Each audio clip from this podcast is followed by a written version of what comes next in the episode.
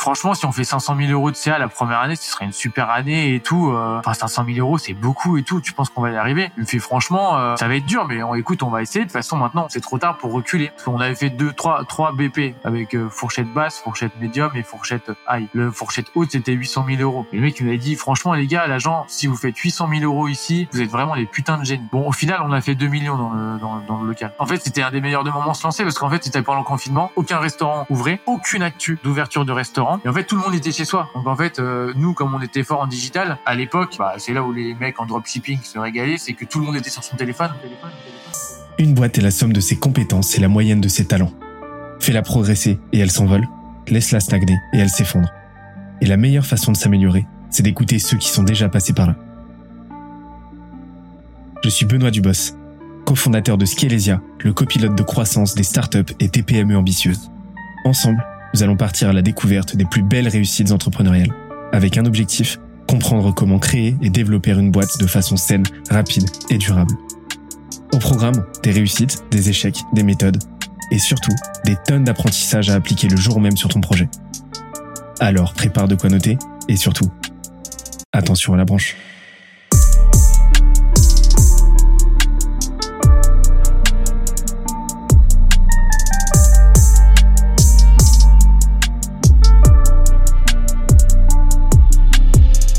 Cette semaine, je reçois Edouard Rosgui, serial entrepreneur et cofondateur de la chaîne de restaurants Groupe Mimo.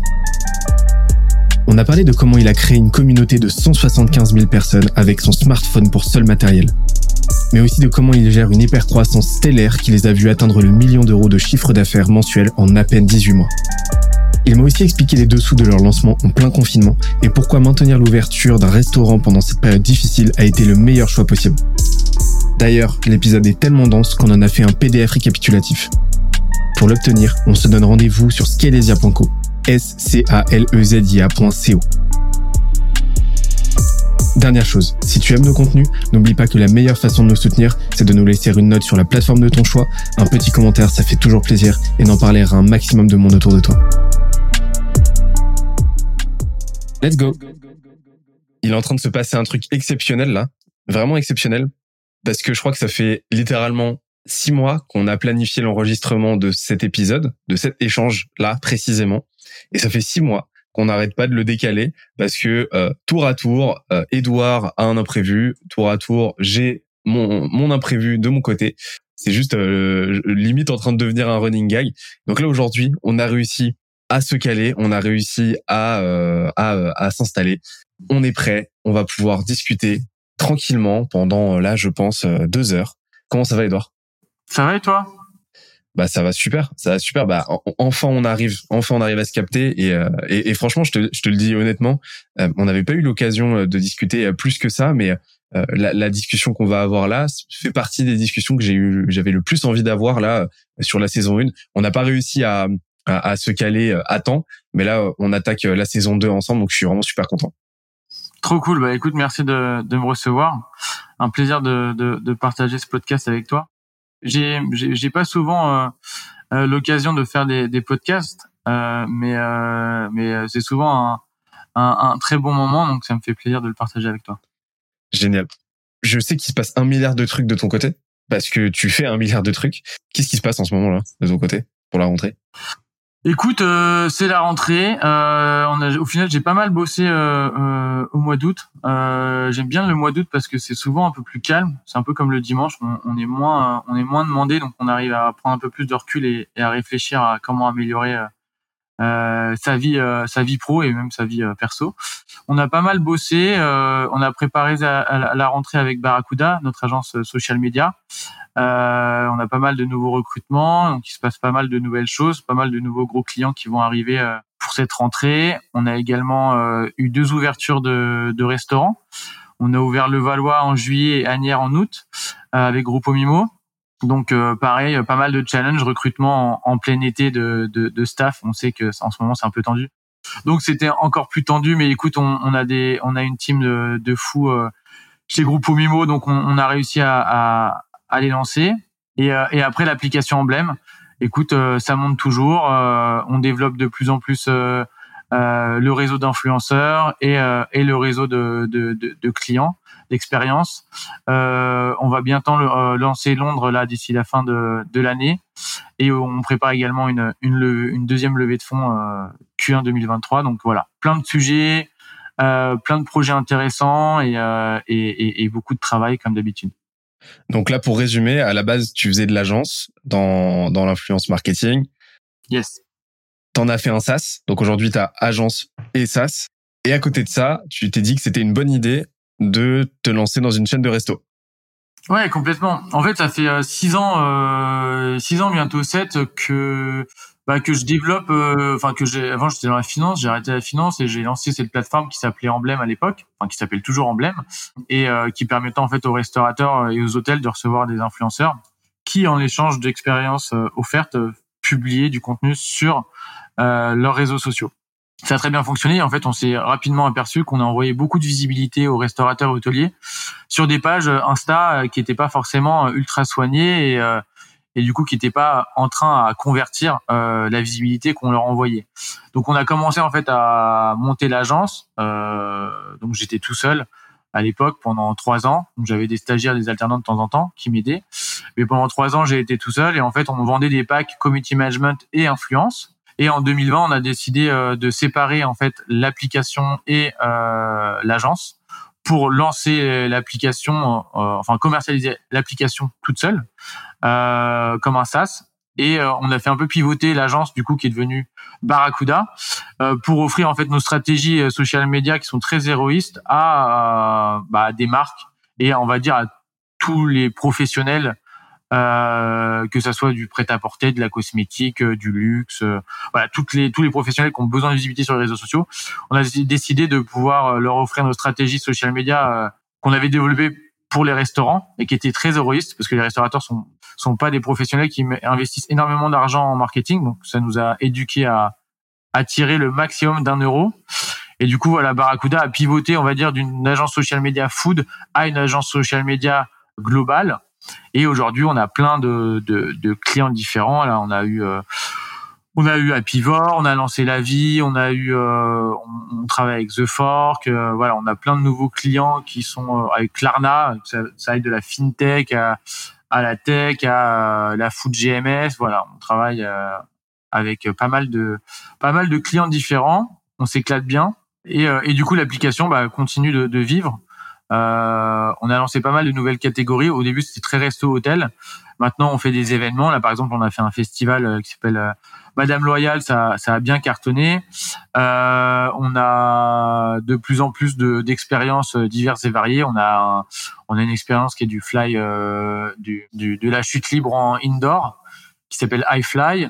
Euh, on a les cinémas Gaumont. voilà, on a tous toutes les expériences qui, euh, bah, qui souhaitent avoir plus de visibilité, donc qui souhaitent recevoir des influenceurs. Donc voilà un peu aujourd'hui où on en est et, comment on se développe. On peut pas dire qu'il s'en passe pas des choses de ton côté et donc ce que si je comprends bien, à la base t'étais euh, voilà, t'avais une expertise qui était euh, l'influence, les les social media et euh, le community management. Tu faisais ça, tu faisais ça en mode micro agence puis puis agence. T'as décidé de développer ça. T'as identifié une opportunité. Voilà, tu as commencé à développer du, euh, à développer un peu de tech en interne euh, pour euh, faciliter votre travail. Au final, tu t'es rendu compte qu'il y avait une opportunité marché, donc vous avez sorti ça en propre. vous avez commencé à le commercialiser, ça a commencé à faire un petit peu de MRR, un petit peu de vente. Donc vous en avez fait une marque à part entière. On, on en parlera d'ailleurs de cette logique-là, de, de, cette démarche-là. Et, et puis tu t'es dit ouais, mais on a on a une expertise euh, qui est celle de bah, qui est celle de, de l'influence, qui est celle de générer de l'attraction euh, sur la base d'un bon produit, d'une bonne offre. Tu as une opportunité de, de, de, participer à la création euh, d'un restaurant. Tu l'as rempli et tu l'as tellement bien rempli que vous en avez ouvert plusieurs et, et, et, ça continue comme ça. Donc ça s'est un petit peu cheminé comme ça, c'est ça? Ouais, complètement. En fait, j'ai eu beaucoup de clients euh, chez Emblem et Barracuda euh, qui euh, ne m'écoutez pas à 100%. C'est-à-dire, en gros, moi, je leur disais, voilà, si vous voulez remplir vos restaurants, faut faire comme ça, comme ça, comme ça. Euh, et euh, j'étais pas souvent, euh, enfin, j'étais pas souvent, j'étais pas tout le temps. Il y a des gens quand même qui m'écoutaient, mais j'étais pas tout le temps écouté à 100% et jusqu'au bout de la démarche. Et euh, moi, qui suis passionné de food et, et particulièrement de, de food italienne, ben, en fait, j'ai j'ai j'ai Benoît qui était un ancien de mes clients qui était devenu copain. À l'époque, ils avaient un, un, groupe de restaurants qui s'appelle Gemini. Et c'était les débuts de bah, de Emblème. Je les ai fait bien cartonner parce qu'en fait, ils devaient fermer le deuxième restaurant qui venait d'ouvrir parce que ça marchait pas. Moi, j'habitais au-dessus. Et en fait, j'ai commencé avec eux. Le restaurant a commencé à cartonner. Ils ont, ils en ont ouvert trois dans, dans la même année. Et en fait, je me dis, bah, il y a un vrai, il y a un vrai sujet sur le, le social media dans la food. Du coup, j'ai commencé à développer énormément de, de, de, de restaurants jusqu'au à des gros groupes comme le groupe Bertrand. Et en fait, bah, au bout de, au bout de quelques années, voilà, de 4-5 ans d'avoir euh, rempli des restaurants, je me suis dit, tiens, ça me plairait bien d'avoir aussi un restaurant, d'avoir une marque B2C. Parce que le problème du B2B, c'est que bah, le B2B, les mecs, quand ils sont contents, ils te le disent pas forcément. Mais quand ils sont pas contents, ils te le disent. Donc du coup, tu as moins ce côté, euh, as moins ce côté, euh, bah voilà, on te remercie pour ce que tu fais. Il y en a quand même, mais voilà, les restaurateurs sont des mecs busy et ils ont pas forcément le temps d'aller applaudir à tous leurs fournisseurs. Et, euh, et je les comprends. Et euh, mais voilà, moi j'avais envie de créer aussi une marque B2C que euh, n'importe quel mec euh, pourrait connaître. Euh, même quand je voyage, tu vois, j'étais en Grèce, au Maroc, etc. Les gens connaissent Grupo Mimo, donc ça me fait, ça me fait, ça me fait plaisir et ça me fait rigoler de d'avoir une marque en fait qui rayonne comme ça. Et je voulais bah, construire une marque B2C après avoir lancé tant de d'enseignes pour pour pour des clients. J'avais envie de de, bah, de créer une ambiance, de créer une marque, une DA, de créer des lieux, voilà, de toucher au B2C. Et, Benoît m'a rappelé en me disant, bah tiens, viens, on monte un resto. Je lui dis, écoute, moi, je sais pas gérer un resto, par contre, je sais les remplir. Et, euh, et ça a démarré, euh, ça a démarré comme ça. On, on, en reparlera plus en détail tout à l'heure, euh, parce que vraiment, je veux creuser cette partie. Mais comment, voilà, comment tu t'y es pris pour pour commencer? Ça a été quoi les premières steps? Ça m'intrigue en fait, la création, la création ex nihilo d'un resto, tu vois. comment ça s'est passé? Euh, c'est les, les, premiers mois, tu vois, euh, ça se passe comment avant euh, avant l'ouverture effective du, du, du, premier pas de porte? Alors, en gros, comment ça s'est passé? Bah, En fait, nous, c'était assez catastrophique les débuts.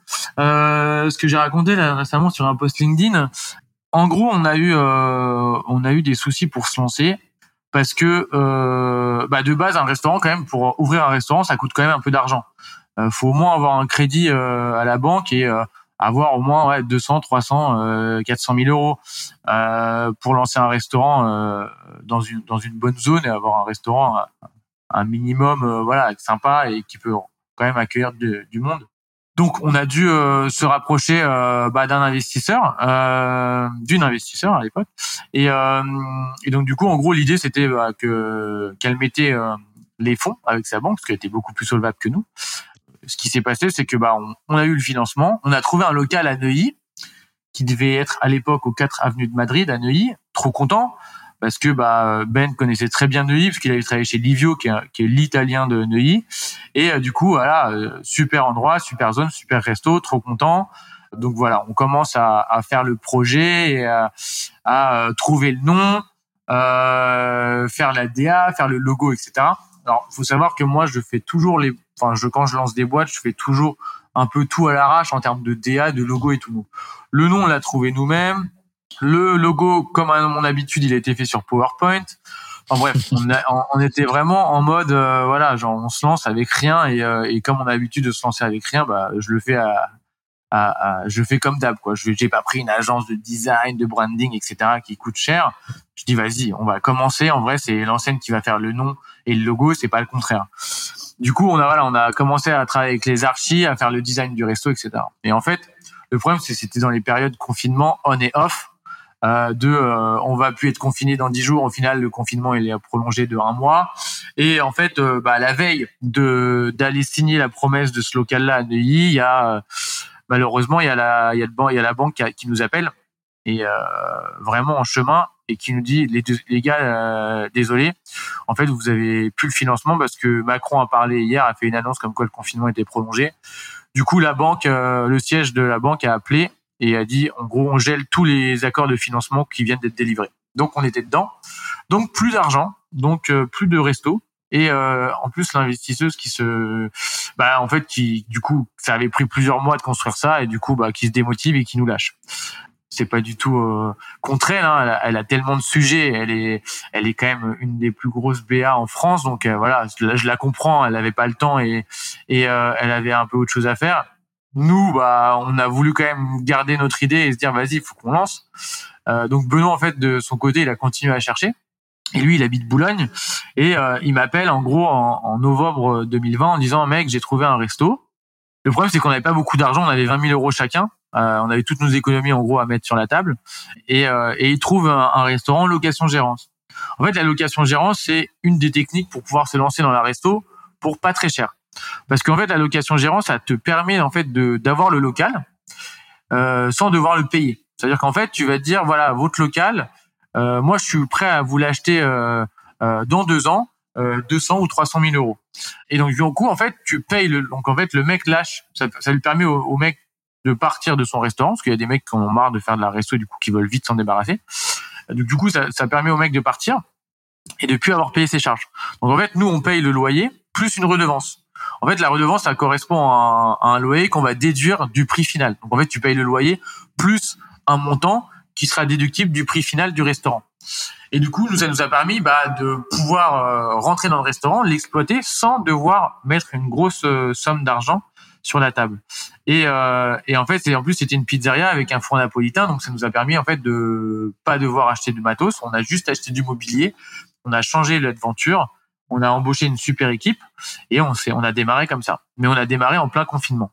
Et en fait, comment les débuts se sont passés, c'est que bah on a signé en décembre et moi, bah, étant dans le digital, j'ai dit tout de suite à, à, Ben, bah il faut investir, euh, il faut investir euh, dans la marque, dans, dans, dans le digital et commencer à faire grossir le compte Instagram. Du coup, ça c'était en décembre. On a ouvert le 8 février, donc ça nous a laissé deux mois pour communiquer et teaser. En fait, le 8 février, on avait déjà 10 000, plus de 10 000 personnes qui nous suivaient sur Instagram. Et, euh, et, euh, et quand on a ouvert, bah, c'était euh, c'était première le premier jour d'ouverture catastrophique parce que 200-300 euh, personnes devant le restaurant.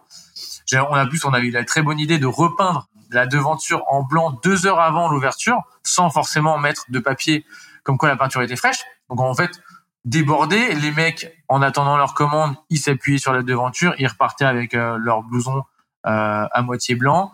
Bref, on a, on est, on la première, le premier jour d'ouverture, c'était la cata. Euh, il y a quand même un, parce que quand tu reprends en location gérance un restaurant, tu reprends aussi l'équipe d'avant. L'équipe, le restaurant d'avant faisait 220 000 euros sur l'année en termes de CA, et nous, c'est ce qu'on faisait par mois. En fait, l'équipe qui était là, bah, était un peu choqué du nombre de commandes qu'il y avait. il y a même un mec de l'équipe qui a cru qu'il y avait l'alarme du restaurant qui s'était déclenchée. Et en fait, c'était simplement le bruit du Deliveroo, des commandes Deliveroo qui tombaient. Et du coup, voilà, très drôle l'ouverture. Moi, je, devais la gérer la caisse. J'avais jamais géré une caisse de ma vie. Ben devait aller en cuisine aider l'équipe parce qu'il y avait trop de commandes. Et, euh, et voilà, premier euh, jour de lancement catastrophique, mais au final, voilà, les clients étaient super cool et euh, ont compris qu'on était en galère, que c'était notre premier jour. Et, euh, et, et au final, c'est devenu des potes et ils reviennent régulièrement parce que Boulogne c'est un petit village.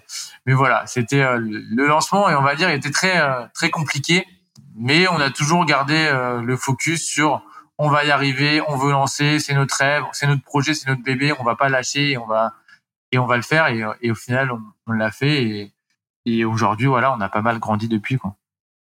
Ça, a dû être ça a dû être tendu quand même pendant le confinement. vous avez dû vous demander deux trois fois pourquoi vous vous lanciez là-dedans quoi. Ouais, clairement. En fait, euh, Guillaume le dit souvent de Moubèche, mais mais il y a vraiment pas de mauvais moment pour se lancer. Et, et c'est souvent quand les gens pensent que c'est le mauvais moment que c'est le meilleur, parce qu'en fait, tout le monde disait bah mec, enfin tous les mecs me disaient mais qu'est-ce que vous foutez à ouvrir un restaurant pendant le confinement et tout. Euh. Enfin, les, enfin moment donné, il faut arrêter et tout. Moi, moi, je commençais du coup un peu à douter, même si je, je restais focus, tu vois. De temps en temps, je me posais des questions. Je dis mais Ben, euh, enfin, sur le BP, euh, t'as mis quoi et tout. Euh, dit bah je pense euh, franchement si on fait 500 000 euros de CA la première année ce serait une super année et tout euh, euh, et, et, moi j'étais là ouais enfin 500 000 euros c'est beaucoup et tout tu penses qu'on va y arriver? Il me fait franchement ça va être dur mais on écoute on va essayer. De toute façon maintenant on est c'est trop tard pour reculer. Nous l'agent immobilier à l'époque il nous dit franchement les gars si vous faites on avait fait deux, trois, trois BP avec euh, fourchette basse, fourchette médium et fourchette high. Le fourchette haute, c'était 800 000 euros. Et le mec, il a dit, franchement, les gars, l'agent, si vous faites 800 000 euros ici, vous êtes vraiment des putains de génies. Bon, au final, on a fait 2 millions dans le, dans, le local. En fait, c'était un des meilleurs de moments se lancer parce qu'en fait, c'était pendant le confinement. Aucun restaurant ouvrait. donc aucune actu euh, d'ouverture de restaurant. Et en fait, tout le monde était chez soi. Donc en fait, euh, nous, comme on était fort en digital, bah, en fait, euh, à l'époque, bah, c'est là où les mecs en dropshipping se régalaient, c'est que tout le monde était sur son téléphone. Donc en fait, t'avais et t'avais t'avais énormément une grosse audience à aller chercher et il y avait bah, aucun restaurant qui mettait de la sponsor et de l'ads. Donc en fait, on a choisi un moment qui était propice à ouvrir un resto qui en plus avait une bonne stratégie digitale parce que il y avait une grosse audience, tout le monde était connecté, c'était pas cher d'avoir de d'aller chercher cette audience-là, et en plus il y avait aucune une actualité de restaurant et d'ouverture. Et en fait, euh, ce qui paraissait être un mauvais moment pour tout le monde nous a paru être en fait le meilleur moment. Et, euh, et c'est pour ça qu'au final, bah, il y a jamais euh, de, de mauvais moments pour censer. C'est quand même il y a jamais forcément de mauvais moments pour investir dans l'immobilier par exemple. Je dis je dis ah je vais attendre, je vais attendre, mais au final bah, il faut rentrer dans le marché, il faut lancer son projet et il faut essayer, il faut faire du test and learn. Ça marche, ça marche pas, qu'est-ce que je vais faire? Il faut tout le temps être aux aguets et s'adapter. Une des meilleures euh, qualités d'un entrepreneur qui réussit, c'est, enfin les deux meilleures qualités pour moi, c'est la résilience, jamais abandonner et, en fait avoir cette force de même si tu passes une journée de, de merde en gros et que tous les feux sont en rouge, bah le lendemain tu te réveilles et tu et et crois et tu te relèves et tu trouves des solutions et tu te bats. Et la deuxième euh, meilleure qualité pour moi, c'est la capacité d'adaptation. Les gens qui s'adaptent, c'est les gens qui et qui s'adaptent vite, c'est les gens qui qui réduisent énormément leurs chances de de fail dans le business. Là où tu vas augmenter tes chances de, tes risques de, de, de, de foirer ton projet, c'est quand tu restes euh, obtus, quand tu vois que le modèle il marche pas et que tu de faire forcer le modèle à un marché qui est pas forcément prêt, donc mauvais timing. Et voilà, ne pas vouloir changer quoi. Il faut s'adapter. Et je pense que la restauration euh, de demain, il va falloir qu'elle s'adapte, qu'elle change. Et les gens qui voudront pas changer, malheureusement, ils ils passeront pas dans l'étape suivante parce que les modes de consommation changent, parce que maintenant les gens, quand ils veulent aller à un restaurant, ils vont regarder sur Insta plus que sur Google. Et euh, il faut vraiment euh, avoir une grosse capacité d'adaptation. Et on l'a vu pendant le confinement quand les mecs ont dû s'adapter à la livraison. Alors c'est pas facile. Hein. Je dis pas que s'adapter c'est facile, mais euh, mais il a fallu tout de suite très vite passer à un mode de consommation sur place avec des codes, à, à des nouveaux codes et un nouveau mode de consommation qui est la livraison. Et en fait tout le monde s'y est mis, que ce soit la street food ou les chefs étoilés, ils ont dû tous tous s'y mettre. Et ouais, je pense que ce qui a fait qu'on a réussi au début et ça a été vraiment le fait qu'on s'adapte qu'on comprenne vite que c'était les enjeux quand on s'est lancé, c'était le digital. Bien sûr, c'était d'avoir un super produit parce que le produit reste au centre de l'intérêt du client. Mais euh, mais mais voilà, je pense que c'est c'est le fait qu'on soit lancé à un, à un, moment qui était propice pour nous et le fait qu'on ait une stratégie euh, bah, élaborée par rapport au moment où on s'est lancé quoi. Bah, s'il y a deux choses à retenir euh, que tu as déjà dites, mais euh, on va synthétiser ça, c'est euh, c'est le fait que oui, la, la, le, bon timing en fait n'existe pas, c'est une construction mentale. Et généralement, ce que tout le monde va va considérer comme étant un mauvais timing, bah est en fait une opportunité en soi. C'est euh, c'est ce que j'appelle la, la voilà la technique du contre-pied. C'est-à-dire que tu tu vas tu vas faire l'opposé de euh, de ce que tout le monde fait ou alors euh, tu vas penser l'opposé de ce que tout le monde pense et, et, et, tes actions de toute façon seront différenciantes mécaniquement et, il faut pas euh, se. Tu vois, je vois trop trop de gens qui veulent être dans le détail de ouf quand ils se lancent. Tu vois, un mec, je connaissais un mec qui voulait absolument euh, monter une marque de chaussures, tu vois, et il était focus sur les lacets, les couleurs des lacets, etc. Et en fait, en fait, parfois, il faut juste se lancer, voir si ça marche, si ça marche pas, euh, et, euh, et s'adapter et, euh, et changer et voir la réaction des clients. Et, et je pense que ton produit aussi, ta marque, tu le construis aussi avec le client. C'est-à-dire que tu peux pas imaginer un produit parfait sans avoir eu un, face à face avec le client. C'est pas toi qui va décider de comment est ton produit, c'est le client qui va vous, qui va te dire quel produit il veut. Et aujourd'hui, nous, on construit aussi notre carte, on construit euh, Groupe Mimo par rapport à ce que les gens aiment, par rapport à ce que les gens veulent voir sur les réseaux sociaux, par rapport à tout ça. Euh, on fait pas, on fait pas un produit pour nous euh, en disant bah voilà, moi j'aime ça, alors euh, je vais la mettre sur, je vais le mettre sur la carte. Non, en fait, nous, on, essaie de construire la carte par rapport à ce que les gens veulent, ce qu'ils aiment euh, avoir au restaurant. On essaie de faire du food show, on essaie de construire une vraie expérience où bah, le client euh, va pas venir au restaurant juste pour être se nourrir, mais va vivre, va venir au restaurant pour avoir une vraie expérience. Euh, pour voir les, les pizzaioli euh, faire les faire les pizzas devant eux, pour avoir du foot show, pour avoir de la bonne musique, pour avoir une équipe souriante, euh, sociable et puis qui est, qui, est, qui, est, qui, est, toujours là pour eux. on essaye vraiment de construire par rapport à ce que souhaite le client et pas imposer en fait un produit que nous on a imaginé et qu'on se dit voilà nous on aime ça donc faut que les autres aiment. Et c'est souvent aussi l'erreur que font les gens parfois de pas forcément connaître leurs clients et qui ils ont en face et de vouloir construire un produit qui est décorrélé avec ce que veut le client. Et je pense que c'est important aussi d'écouter le marché et d'écouter son client. Et c'est pour ça que de se lancer, de se lancer et voir ce que ça donne quand il imagine un produit, c'est pas bête. Et au contraire, ça va nous permettre de faire des erreurs et d'apprendre de ces erreurs et de pouvoir se dire ah bah tiens en fait ça, ce que je pensais qu'allait marcher de fou, c'est ce qui marche le moins. En fait, c'est drôle parce que quand tu écoutes des artistes euh, parler des sons qu'ils font et des albums, c'est souvent la musique qu'ils aimaient le moins et qui pensaient vraiment euh, sur l'album, c'est celle qui va marcher le moins, qui marche le plus. Toi, tu regardes le documentaire avec Orelsan, bah, plein de fois, il dit ça. Il dit, tiens, cette musique-là, je pensais vraiment pas que c'est elle qui allait marcher.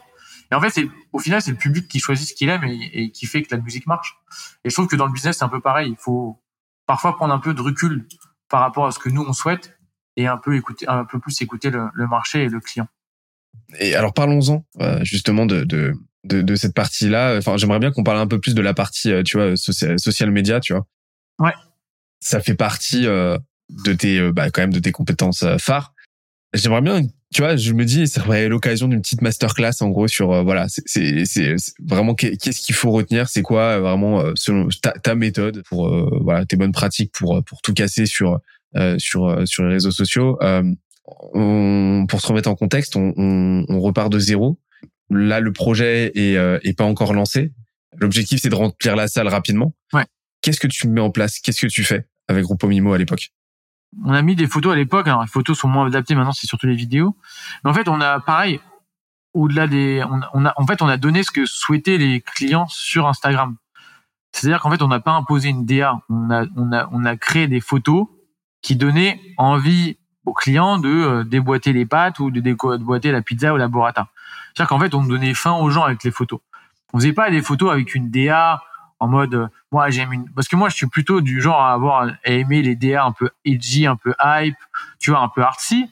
Mais cette DA là sur la food, elle ne marche pas, euh, surtout sur de l'italien. Eux, ce qu'ils souhaitaient, c'était avoir du food porn. Donc en fait, nous on a créé du contenu qui faisait interagir le bah, l'audience et euh, qui euh, bah, crée un vrai engagement en donnant vraiment fin à l'audience. Et en fait, on a vite compris bah, que les photos qu'on mettait, par exemple, il y a des pastas à la Valentina qui sont les, les pastas qui sont faites dans la meule de parmesan à la truffe. Et en fait, on avait l'habitude de mettre tout le temps une burrata qui dégoulinait sur les pâtes. Et en fait, tous les clients, ils commandaient une burrata en supplément de ces pâtes. Parce qu'en fait, ils consommaient bah, la photo sur les réseaux sociaux et après, ils avaient tout simplement envie de bah, d'avoir la même chose qu'ils avaient vu sur les réseaux sociaux. Et en fait, on donnait tout simplement à notre audience ce qu'elle voulait. Là, l'audience, elle voulait pas voir de la déco ou, euh, je sais pas, une, photo de l'Italie euh, euh, ou d'inspirationnel de l'Italie. Non, eux, ils avaient envie d'avoir faim, ils avaient envie que leur donne envie de manger et euh, d'avoir bah, voilà, du food porn et, et, et, de leur donner faim avec les yeux, quoi. Et, et du coup, on a vite compris que bah, fallait qu'on qu'on prenne ce genre de photos on a du coup, du, coup, le contenu est quand même 80% de la conversion, donc euh, le contenu est au centre de, du, du, du, client. Et du coup, on a commencé à faire du, bah, des photos centrées, euh, qui dégoulinent bien, avec pas mal de saturation bah, pour pouvoir avoir une vraie de structure pour pouvoir avoir une vraie photo qui donne bien envie et un peu voilà un peu crade, un peu dégoulinante, etc. C'est ce que les gens adorent. Et en fait, c'est c'est avec ce contenu-là qu'on a commencé à construire une DA et une page euh, bah, qui a très bien fonctionné. Parce que quand les gens arrivaient, bah, ils disaient à leurs potes, tiens, ça a l'air ouf, faut essayer. Donc ça commentait beaucoup, ça likait beaucoup, ça repartageait. Et c'est tous ces, ces actions-là, en fait, qui ont fait que d'un point de vue organique, on a très vite percé. On avait en parlé d'une stratégie d'acquisition assez forte en sponsor, qui nous a permis d'accumuler euh, une grosse communauté. Mais voilà, on a en fait euh, stratégie d'acquisition euh, forte avec pas mal de budget sponsor plus euh, du contenu qui convertissait et qui donnait vraiment aux gens envie de consommer euh, la marque. Et en fait, je pense qu'aujourd'hui, euh, mes conseils à, donner en fait pour décrire un peu comment fonctionnent les réseaux sociaux, c'est que bah, on passe de la photo à la vidéo. Maintenant, voilà, clairement, c'est la vidéo qui prend le dessus en termes de reach organique sur la photo. Donc maintenant, il faut absolument que dans toutes les marques, tous les professionnels qui veulent faire du business sur les réseaux sociaux, ils aient un contenu de qualité vidéo. De qualité, ça ne veut pas forcément dire avoir une caméra, euh, euh une RAID, tourner avec 15 000 ou 20 000 euros de matos. Non, en vrai, toute la com de Groupe Mimo, je l'ai fait avec mon iPhone. Je l'ai fait avec rien d'autre. En vrai, on a tous un smartphone, on peut tous se permettre de faire de la com de qualité sans avoir du matos de dingue.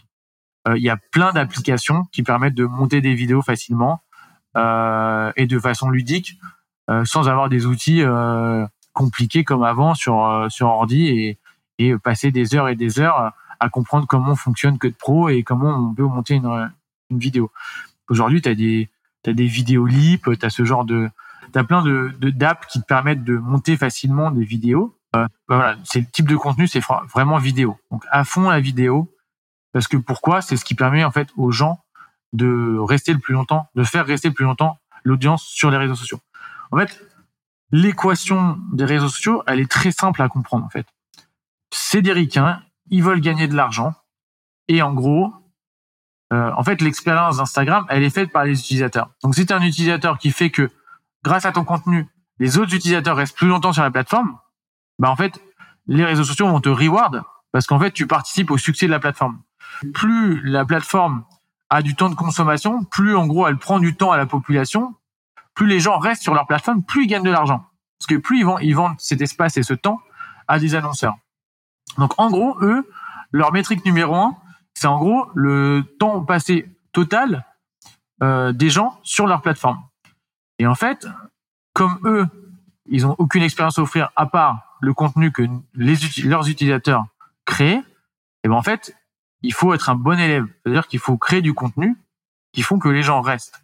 Et c'est pour ça qu'aujourd'hui, les métriques les plus importantes sur Instagram ou sur TikTok, c'est le, watching time. C'est-à-dire que le, temps que les gens vont passer à regarder la vidéo. Par exemple, j'ai une, technique très simple.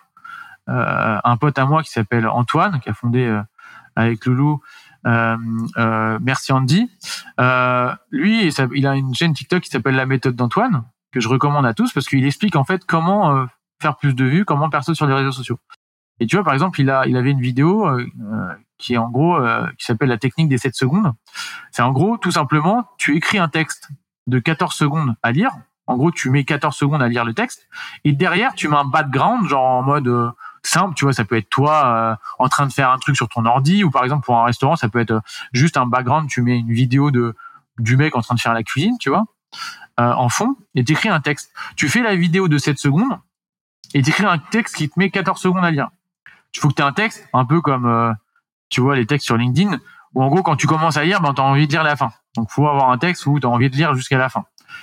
Et ben les mecs, en fait, ce qui va se passer, c'est qu'ils vont mettre 14 secondes à lire le texte parce que le texte est entraînant, donc faut avoir une catchline dès le début qui est assez euh, qui est assez immersive. Et en gros, le mec va mettre 14 secondes à lire et la vidéo derrière de cette seconde, elle va loop, elle va être relue deux fois. Et en fait, pour un pour TikTok, bah, d'avoir fait euh, d'avoir relu deux fois une vidéo de 7 secondes, bah t'as un watching time de 14 secondes et c'est très bien. Et en fait, ça, ça va pousser à fond ta vidéo sur TikTok. Et en fait, aujourd'hui, vraiment, c'est des algorithmes à points. C'est-à-dire qu'en fait, le plus important, c'est vraiment de euh, d'avoir un watching time de au moins 100%. Et en fait, du coup, par exemple, une vidéo de 15 secondes, elle va être poussée à fond si elle est vue, elle est vue à 100%. Euh, si tu as une vidéo de 30 secondes, si elle est vue à 75%, elle va être poussée à fond. Et en fait, plus ta vidéo est longue, bah plus euh, ça va être dur de faire rester jusqu'à 100%. Mais par contre, si une vidéo d'une minute, tu la fais, tu fais rester les gens à 50%, bah, elle va être poussée à fond. Parce que le temps total que tu auras fait passer l'audience sur ton contenu est assez important pour que TikTok se dise, ah, bah, tiens, cette vidéo-là, elle fait rester les gens sur mon réseau social, donc je vais les pousser. En fait, c'est comme ça que fonctionnent les réseaux sociaux. C'est qu'en fait, ils vont reward d'un point de vue organique les personnes qui font que, les utilisateurs qui font que les autres utilisateurs restent. C'est exactement comme je prends souvent l'exemple d'une salle de spectacle si t'as un humoriste qui fait que bah, sur les 1000 personnes, euh, les mecs vont rester jusqu'à la fin euh, de la salle, de, du spectacle, tout le monde va rester jusqu'à la fin et à la fin ils applaudissent, ils disent que c'est trop cool. typiquement, ils like, ils partagent euh, ou ils enregistrent la vidéo.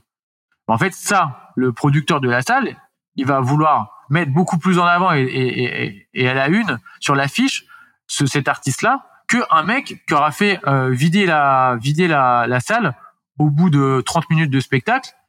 Et, euh, clairement bah on voit que l'audience elle aime pas le, le, spectacle.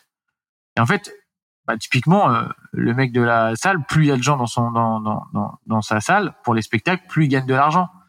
En fait c'est pareil en fait. C'est simplement un spectacle géant avec euh, et nous on est, nous on est tous des comédiens. Et en fait plus les mecs restent au bout de notre spectacle plus les mecs restent au bout du contenu qu'on réalise bah plus on sera mis en avant et en fait parfois les gens se disent ah je comprends pas euh, pourquoi euh, bah pourquoi tout d'un coup j'ai une vidéo elle a fait un million de vues. En fait c'est parce que les gens ont beaucoup interagi avec cette vidéo et les gens ont regardé plusieurs fois cette vidéo. Et du coup il y a beaucoup beaucoup de techniques qui permettent en fait de faire rester les gens. Par exemple le story time. C'est en fait raconter une histoire. En fait, quand tu commences à raconter une histoire, bah, tu as envie typiquement euh, de, de l'écouter jusqu'à la fin.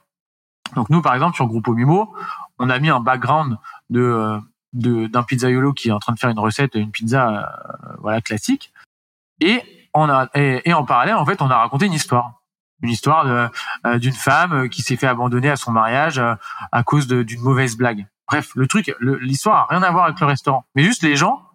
Tu regardes TikTok, au bout de 10 heures, elle a fait 200, 300 000 vues. Parce qu'en fait, les gens voulaient écouter l'histoire jusqu'à la fin. Et l'histoire, elle prend 40 euh, secondes, 45 secondes. Et en fait, bah, comme la, vidéo est longue, on a eu un watching time très long. Et du coup, bah, les gens sont restés longtemps. Et du coup, la vidéo a, a explosé d'un coup. Et typiquement, bah, tu vois, en fait, tous les, toutes les vidéos qui entraînent les gens à regarder jusqu'à la fin ont un gros watching time. Tu regardes par exemple Victor euh, Abachi, le mec du Guide Ultime, il fait des interviews des gens dans la rue, tu vois, il raconte des histoires avec les gens dans la rue. Donc il demande voilà, euh, bah, par exemple à quelqu'un dans la rue, par exemple à un SDF, quels ont été les bah, les pires moments de ta vie ou quelles ont été l'étape la, plus difficile de ta vie, etc. Donc les gens bah écoutent des histoires et comme ils écoutent des histoires, il y a un watching time qui est important. Donc voilà en gros la base de l'équation des réseaux sociaux, c'est que ton contenu il faut que il crée de l'interaction et qu'il fasse rester les gens sur la plateforme. Une photo, typiquement, pourquoi ça fonctionne moins qu'une vidéo? Bah, c'est parce qu'une photo, tu vas passer moins de temps à la regarder qu'une vidéo. Et c'est quoi les ingrédients, enfin, tu vois, les, ce que j'appelle, euh, ce qu'on peut appeler des triggers, tu vois, c'est, quoi les, euh, les, types de contenus, euh, je parle pas des formats, hein, euh, mais les types de, de contenus qui vont euh, faire rester, faire rester les gens, tu vois, qui vont intéresser les, intéresser les gens. Euh, t'as parlé, bah, t'as parlé du storytelling, du fait de raconter une histoire, parce qu'effectivement, t'as un cheminement narratif, t'as une tension euh, que tu as envie de soulager en ayant la fin de l'histoire, en sachant comment ça s'est passé, etc. Euh, mais est-ce que tu as d'autres typologies euh, de contenu comme ça, connexes ou alternatifs à du storytelling, qui, qui tu le sais, fonctionnent mieux que le reste bah ouais, clairement, typiquement, bah, tout ce qui est dans la food, les recettes fonctionnent très bien. Tu vois, par exemple, nous, on bosse pour Yann Couvreur, qui est un, grand pâtissier, et, du coup, très vite, il nous a demandé de créer du contenu. Et typiquement, bah, on nous a dit, vas-y, il faut qu'on fasse des recettes. Et en fait, euh, bah, les recettes, pourquoi ça fonctionne très bien, c'est que les gens veulent regarder de A à Z le montage de la pâtisserie, euh, comment il l'a fait, etc. Et ça, typiquement, ce type de, de contenu recette fonctionne très bien. D'ailleurs, tous les mecs, genre les les Woogies, euh, les Diego, les euh, euh Jane, tous ces blogueurs-là food. Et d'ailleurs, tu vois qu'il y a des énormes engagements dans la food, euh, dans les blogueurs food. Bah, c'est que en fait, les gens, à partir du moment où ils commencent à regarder une recette, ils ont envie de regarder jusqu'à la fin qu'en fait, une recette, tu peux pas la faire si tu regardes la moitié de la recette. Donc du coup, généralement, qu'est-ce qu'ils font? Un mec comme Woody's, ils vont faire ah tiens, ça part sur euh, une recette. Il va te montrer en gros le, le, produit final. Il va dire, il va il va manger un bout de, je sais pas, par exemple, il va faire, il va faire, euh, je sais pas, une entrecôte. Il va manger un entrecôte. Il fait, hum, c'est trop bon. Et en gros, il me dit, il va dire, ça part sur une, sur la cuisson d'une entrecôte, comment cuire une entrecôte, tu vois. Et en gros, du coup, bah en fait, ça donne un visuel en mode ah ça a l'air trop cool, ça a l'air trop bon. En fait, le mec tease avec la fin de la vidéo et après il t'explique comment il a fait. Diego, c'est pareil en fait. Diego, il va te montrer le truc final, le, la recette finale, le produit final, et tu te dis mais tiens comment il a fait ça? Du coup, tu regardes en entier la recette pour pouvoir voir comment il a fait cette recette là. C'est pour ça qu'en fait les, les youtubeurs qui font des recettes cartonnent très bien. Genre Fast Good, euh, Fast Good Cuisine, Charles, bah typiquement euh, son core business c'était de faire des, recettes pour les étudiants. Donc grosse audience, l'audience elle est super connectée parce que c'est des étudiants et tous les étudiants euh, sont à fond social media. pour des étudiants qui n'ont pas forcément beaucoup d'argent et qui n'ont pas forcément beaucoup de temps de faire la cuisine. Donc en fait, il s'est mis sur le créneau de gens, grosse audience connectée, et de mecs qui, qui veulent avoir des hacks cuisine pour se faire de la cuisine pour pas cher et rapidement chez eux. Et typiquement, ils ont eu des gros waiting time parce que les recettes, typiquement, de A à Z, ça permet de d'avoir du contenu en organique qui marche très bien. Ensuite, bah, tu vas avoir euh, tous les contenus, on va dire, qui vont euh, être immersifs. C'est-à-dire, en gros, des musiques rythmées avec des, en fait, c'est pas le storytelling de la, ou un fil, un fil conducteur qui va faire que les gens vont rester sur la, sur la vidéo. Là, ça va être plutôt un, réflexe, on va dire, euh, mécanique, physique, on va d'immersion de l'audience dans la vidéo. Donc ça typiquement ça va être des vidéos rythmées avec des musiques euh, bah, des musiques de trendy. Donc la musique est très importante que c'est la musique aujourd'hui sur TikTok et Reels et Insta qui vont euh, qui vont aussi permettre euh, à la vidéo de percer. Donc en fait, as plein si tu veux de d'applications et encore la méthode d'Antoine l'explique sur sur sa chaîne TikTok. Tu as plein d'applications en fait pour aller chercher euh, des, des musiques trend. Donc de voir les musiques en gros en ce moment qui sont en train de monter et qu'il faut utiliser. La musique étant une, euh, un axe très important dans, dans bah, le développement de, des, d'une page d'une page Instagram ou TikTok. Et en fait, tu as plein de d'apps qui te permettent de de repair les nouvelles trends euh, niveau musique. Et euh, alors attends, ça s'appelle. T'en as une qui s'appelle Vid IQ Viral. Euh, T'en as une autre qui s'appelle Real Trends. Et du coup, en gros, ça te donne le classement mondial des musiques qui sont en train d'émerger avec le volume d'écoute. Donc, en gros, tu vois les, les, les, musiques qui sont un peu dépassées euh, au niveau trends et tu vois les musiques qui sont en train d'exploser au niveau trends. Et du coup, bah, la musique étant très importante dans le choix de, de, de ton contenu, ça, ça te permet de t'aider. Donc ça, c'est un petit hack que, tu, que les gens peuvent faire, télécharger ces applications et regarder en gros ce qui trend. Et, euh, et en gros, ils ont même des IA sur cette, ces apps-là qui permettent de prédire un peu le volume de, de, de, de lecture qu'il y aura sur ces, sur ces musiques-là. Et donc après voilà, c'est des, des, des, des, vidéos très immersives, donc euh, qui vont avec des musiques qui passent très vite, des musiques qui des, des images qui passent très vite. Donc tu as aussi ces vidéos avec que des photos, mais des photos qui passent extrêmement vite, qui vont en gros avoir une une tension au début, une vidéo genre en mode la musique commence et tout, et après boum ça part et pendant genre 10 secondes, tu euh, des photos qui défilent avec 0,5 secondes de passage, tu vois. Donc en fait, ça, d'un point de vue physique et psychologique, ça entraîne en fait l'audience à regarder jusqu'à la, à la fin, parce qu'en fait, elle est entraînée par la musique, elle est entraînée par les images, et ça, c'est du contenu en fait, des, des vidéos euh, immersives qui permettent vraiment de faire euh, que ton audience reste plus longtemps. Et ça, c'est des vidéos un peu plus techniques à faire, parce que des vidéos qu'il faut monter avec, il faut que le le son et les images soient calés ensemble. Il faut avoir des plans qui soient très courts. En fait, faut pas avoir des plans qui sont trop longs dans les vidéos. On est plus sur un format euh, vidéo YouTube euh, long dans ce type de contenu-là. Il faut que ça aille vite. Il faut que les gens, en fait, euh, les gens, c'est 1,8 secondes l'attention sur les réseaux sociaux maintenant. C'est-à-dire quand si, si, le mec met deux secondes à comprendre de ce que tu vas dire, en fait, il, il sera déjà parti. En fait, faut que le message soit clair et il faut que ça aille vite. il faut qu'il voit tout de suite la value de ta, ta vidéo. Et en fait, voilà, aujourd'hui, il faut absolument euh, se mettre dans la tête que quand tu regardes ta vidéo, tu fais une vidéo, tu la regardes, tu dis est-ce que moi, en regardant cette vidéo, je la regarderai jusqu'au bout? En fait, parfois, ça joue à un quart de seconde. Ça va jouer, ça va jouer par exemple à un plan qui est un tout petit peu trop long, et tout de suite, l'audience, elle décroche. Et tu vas avoir 20 ou 30% ou 40% de ton audience qui décroche. Et du coup, bah, ta, ta vidéo, elle passe de faire euh, 100 000 vues, à, de 1 million de vues à, à 50 000 vues ou à 20 000 vues. Et en fait, euh, parfois, ça se joue un quart de seconde où tu vas avoir une porte euh, de sortie qui va être trop importante et l'audience va se barrer. Et aujourd'hui, c'est là où c'est plus technique dans ce genre de vidéo, c'est que bah il faut créer du contenu qui font que le mec reste. Ça, c'est un type de contenu qui fonctionne. Donc, on est vraiment dans cette logique de, de, de rétention. Euh. J'aime bien, euh, j'aime bien regarder ce que fait euh, MrBeast. Je le trouve extrêmement, extrêmement fort. Justement pour, tu vois, pour activer son audience. C'est-à-dire que tu vois, il y a, y a la notion d'acquisition euh, sur YouTube, mais sur n'importe quelle vidéo. C'est-à-dire que tu dois générer un clic, euh, ou alors tu dois générer un pattern interrupt. En tout cas, euh, tu vois, sur TikTok par exemple, ou en Reels, euh, ou sur LinkedIn, quand c'est euh, dans une logique de feed, tu dois générer un, un, un, un arrêt sur la vidéo pour que la personne déjà puisse avoir une chance de consommer ton contenu. Mais après, tu dois l'activer, c'est-à-dire que tu dois vite lui faire comprendre qu'elle a bien fait et lui faire comprendre la valeur de la vidéo. Ouais. Et donc ça, tout ça se joue dans l'accroche. Et ça, ça te génère ensuite une bonne rétention ou ça facilite la rétention sur le reste de la vidéo.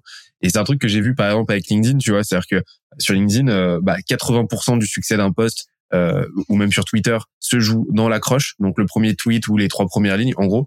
Et, euh, et ça, c'est euh, vraiment j'ai appliqué cette logique de quick cuts en fait que tu vas retrouver en vidéo, mais en texte. C'est-à-dire que vraiment, c'est j'entame toujours par des phrases les, les, les phrases les plus courtes, les plus claires possibles, pour que très très vite on sache ce qu'on va obtenir dans, dans, dans le reste dans le reste de la du post, dans le reste du contenu et, et l'intérêt qu'on a à aller le consommer. Et ça me faisait penser à un truc, c'est tout à l'heure, tu, tu parlais des, des recettes. Et je trouve que c'est euh, c'est quelque chose d'extrêmement euh, d'extrêmement utile et qui, s'applique en plus à n'importe quel type de euh, de projet, pas seulement des recettes de cuisine ou quoi, mais tu peux très bien faire des recettes, tu vois, des des, des, des, tutos pour trouver ton premier investissement immobilier, immobilier par exemple. En fait, ça fait appel à deux à deux, tu vois, en, neuro, en, neurosciences, ça fait appel à deux deux, deux, deux mécaniques. premièrement, c'est ce qu'on appelle le, le biais de complétion, c'est-à-dire que tu vois le cerveau le cerveau humain n'aime pas que les choses ne soient pas terminées. Et donc, quand tu commences à regarder une recette, bah, tu as besoin, euh, as besoin de, de, compléter les éléments que tu as en ta possession avec les éléments suivants. Donc, euh, ça, ça, ça, crée un système d'absonnage, en fait. Et deuxièmement, c'est, euh, et, ça, c'est encore un peu plus débattu, mais c'est apparemment, ça ferait appel, euh, tu vois, les recettes, notamment les recettes de cuisine, mais par extension, toutes les recettes, euh, à un instinct archaïque qui veut que, bah, tu vois, à l'époque où l'écriture, à l'époque où l'archivage le stockage d'informations ne fonctionnait pas, enfin n'existait pas, et eh ben euh, tu tout intérêt dès qu'on te montrait quelque chose à regarder parce que ça pouvait être quelque chose qui pourrait servir pour ta survie. Donc on te montre euh, on te montre comment faire de comment allumer du comment faire du feu, et eh ben tu vas regarder. Et donc ça ferait appel à cet instinct là enfin tu vois très archaïque qui est celui d'emmagasiner le plus d'informations et c'est ça expliquerait pourquoi bah il y a une telle un tel potentiel de viralité dans euh, dans les recettes, dans les tutos, etc. Quel que soit le réseau. Ça, ça relève de la psychologie maintenant de, de créer du contenu euh, qui fonctionne. Je reviens, je reviens rapidement dessus, mais il y a aussi un contenu qui fonctionne très bien, c'est euh, tout ce qui est interview dans la rue. Tous les mecs qui vont en gros aller à la rencontre de, de, personnes. Et en fait, les gens, pourquoi ils restent, c'est pour voir la réaction en live des gens. Et euh, t'as des mecs comme Loris, enfin t'as plein de, de youtubeurs et de tiktokers, etc. En fait, qui vont à la rencontre des gens dans la rue et du coup ça et, et l'audience en fait a envie de voir la réaction en, live et donc du coup reste euh, sur le, le, contenu. Et ça, les, et ça, par exemple, tu vas faire tester euh, une pizza ou une recette dans la rue pour voir la réaction des gens. Bah en fait, euh, un peu en crash test, ça l'audience adore. Donc ça, c'est un type de contenu aussi qui marche bien. Mais non, je suis totalement d'accord avec toi. En fait, aujourd'hui, c'est c'est vraiment de la psychologie de, de faire rester les gens sur le sur sur les sur les sur les posts, sur les sur les sur le contenu qu'on crée et en fait ça s'appelle le ça fait longtemps que ça existe hein, parce que tous les réseaux tous les algorithmes sont basés sur ça ça s'appelle le dwell time euh, et le dwell time c'est simplement le temps que l'audience passe sur le contenu. Plus le dwell time est important plus ton contenu fonctionne en, organique. Et en fait tous les réseaux sociaux sont construits comme ça. Soit TikTok soit Instagram etc ils font à partir du moment où tu fais que les gens restent euh, bah t'es mis en avant. Et c'est le dwell time. Et c'est vrai qu'aujourd'hui je vois énormément de bah, personnes qui se disent experts, d'agences étaient en mode on est expert des réseaux sociaux, etc. Et qui n'appliquent pas ce, bah, ce précepte-là, ce, ce, on va dire ce concept qui est euh, la source de la réussite sur les réseaux sociaux. Les marques n'ont pas encore assimilé en France euh, bah, cette notion-là et également le pouvoir des réseaux sociaux. C'est-à-dire qu'aujourd'hui, les réseaux sociaux, c'est encore trop vu comme, on va dire, une épine dans le pied pour des business et pas comme un levier. Je vois trop de, de je vois tellement d'offres de, d'emploi sur euh, d'alternance, par exemple, en mode alternance pour gérer les réseaux sociaux d'une grosse boîte.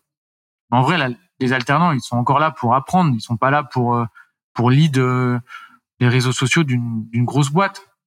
En fait, je trouve que les marques, en règle générale, dans tous les domaines en France, bah, investissent peu, tant dans les équipes que en termes d'acquisition, etc., dans leur succès sur les réseaux sociaux tu prends les plus grosses marques euh, en France, tu regardes leur croissance sur les réseaux sociaux, bah c'est en vrai c'est une cata.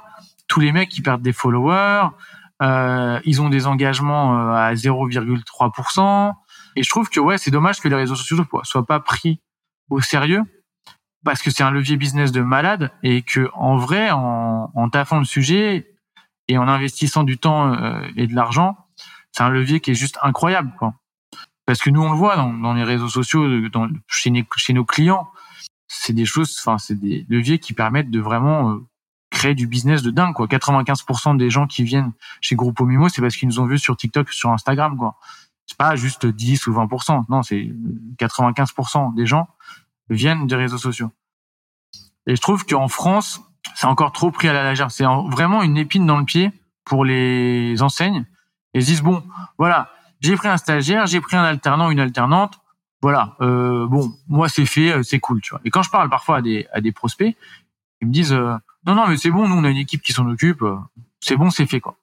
Et je leur dis, mais regardez vos stats, quoi. Le classique, la classique équipe qui s'en occupe. Ouais, c'est ça. Et en fait, vous, c'est bien de le faire. Très bien, c'est déjà une première étape d'avoir une équipe qui le fait ou de, de, de commencer à le faire. En fait, il y a, y a, la différence entre faire et bien faire. Est-ce que c'est parce que c'est fait que c'est au maximum ou juste tu l'as fait parce qu'il fallait le faire et puis que tous tes copains et tes voisins ils le font. Donc voilà c'est fait on l'a fait. Et en fait aujourd'hui les réseaux sociaux sont trop vus comme un coût mais pas un investissement. En règle générale les budgets des réseaux sociaux bah, sont décorrélés complètement de de l'écosystème de ou de l'état financier de la boîte. Par exemple tu as des restaurants ils font euh, les enseignes de resto ils font euh, ils ont 3, 4, 5 restaurants tu vois Là, j'ai récemment une enseigne euh, avec qui on va commencer, qui a tout compris en fait. Il m'appelle, il me dit voilà, j'ai cinq restaurants, euh, je voudrais faire des réseaux sociaux. Euh, il a des restaurants de street food, donc clientèle très connectée. Et il me dit voilà, je sais pas quel budget mettre. Et je lui dis écoute, c'est très simple. Le budget, mais en, global, hein, ça c'est c'est pas que les réseaux sociaux, c'est en global, un écosystème, une entreprise doit investir entre 2 et 5% de son CA dans le marketing.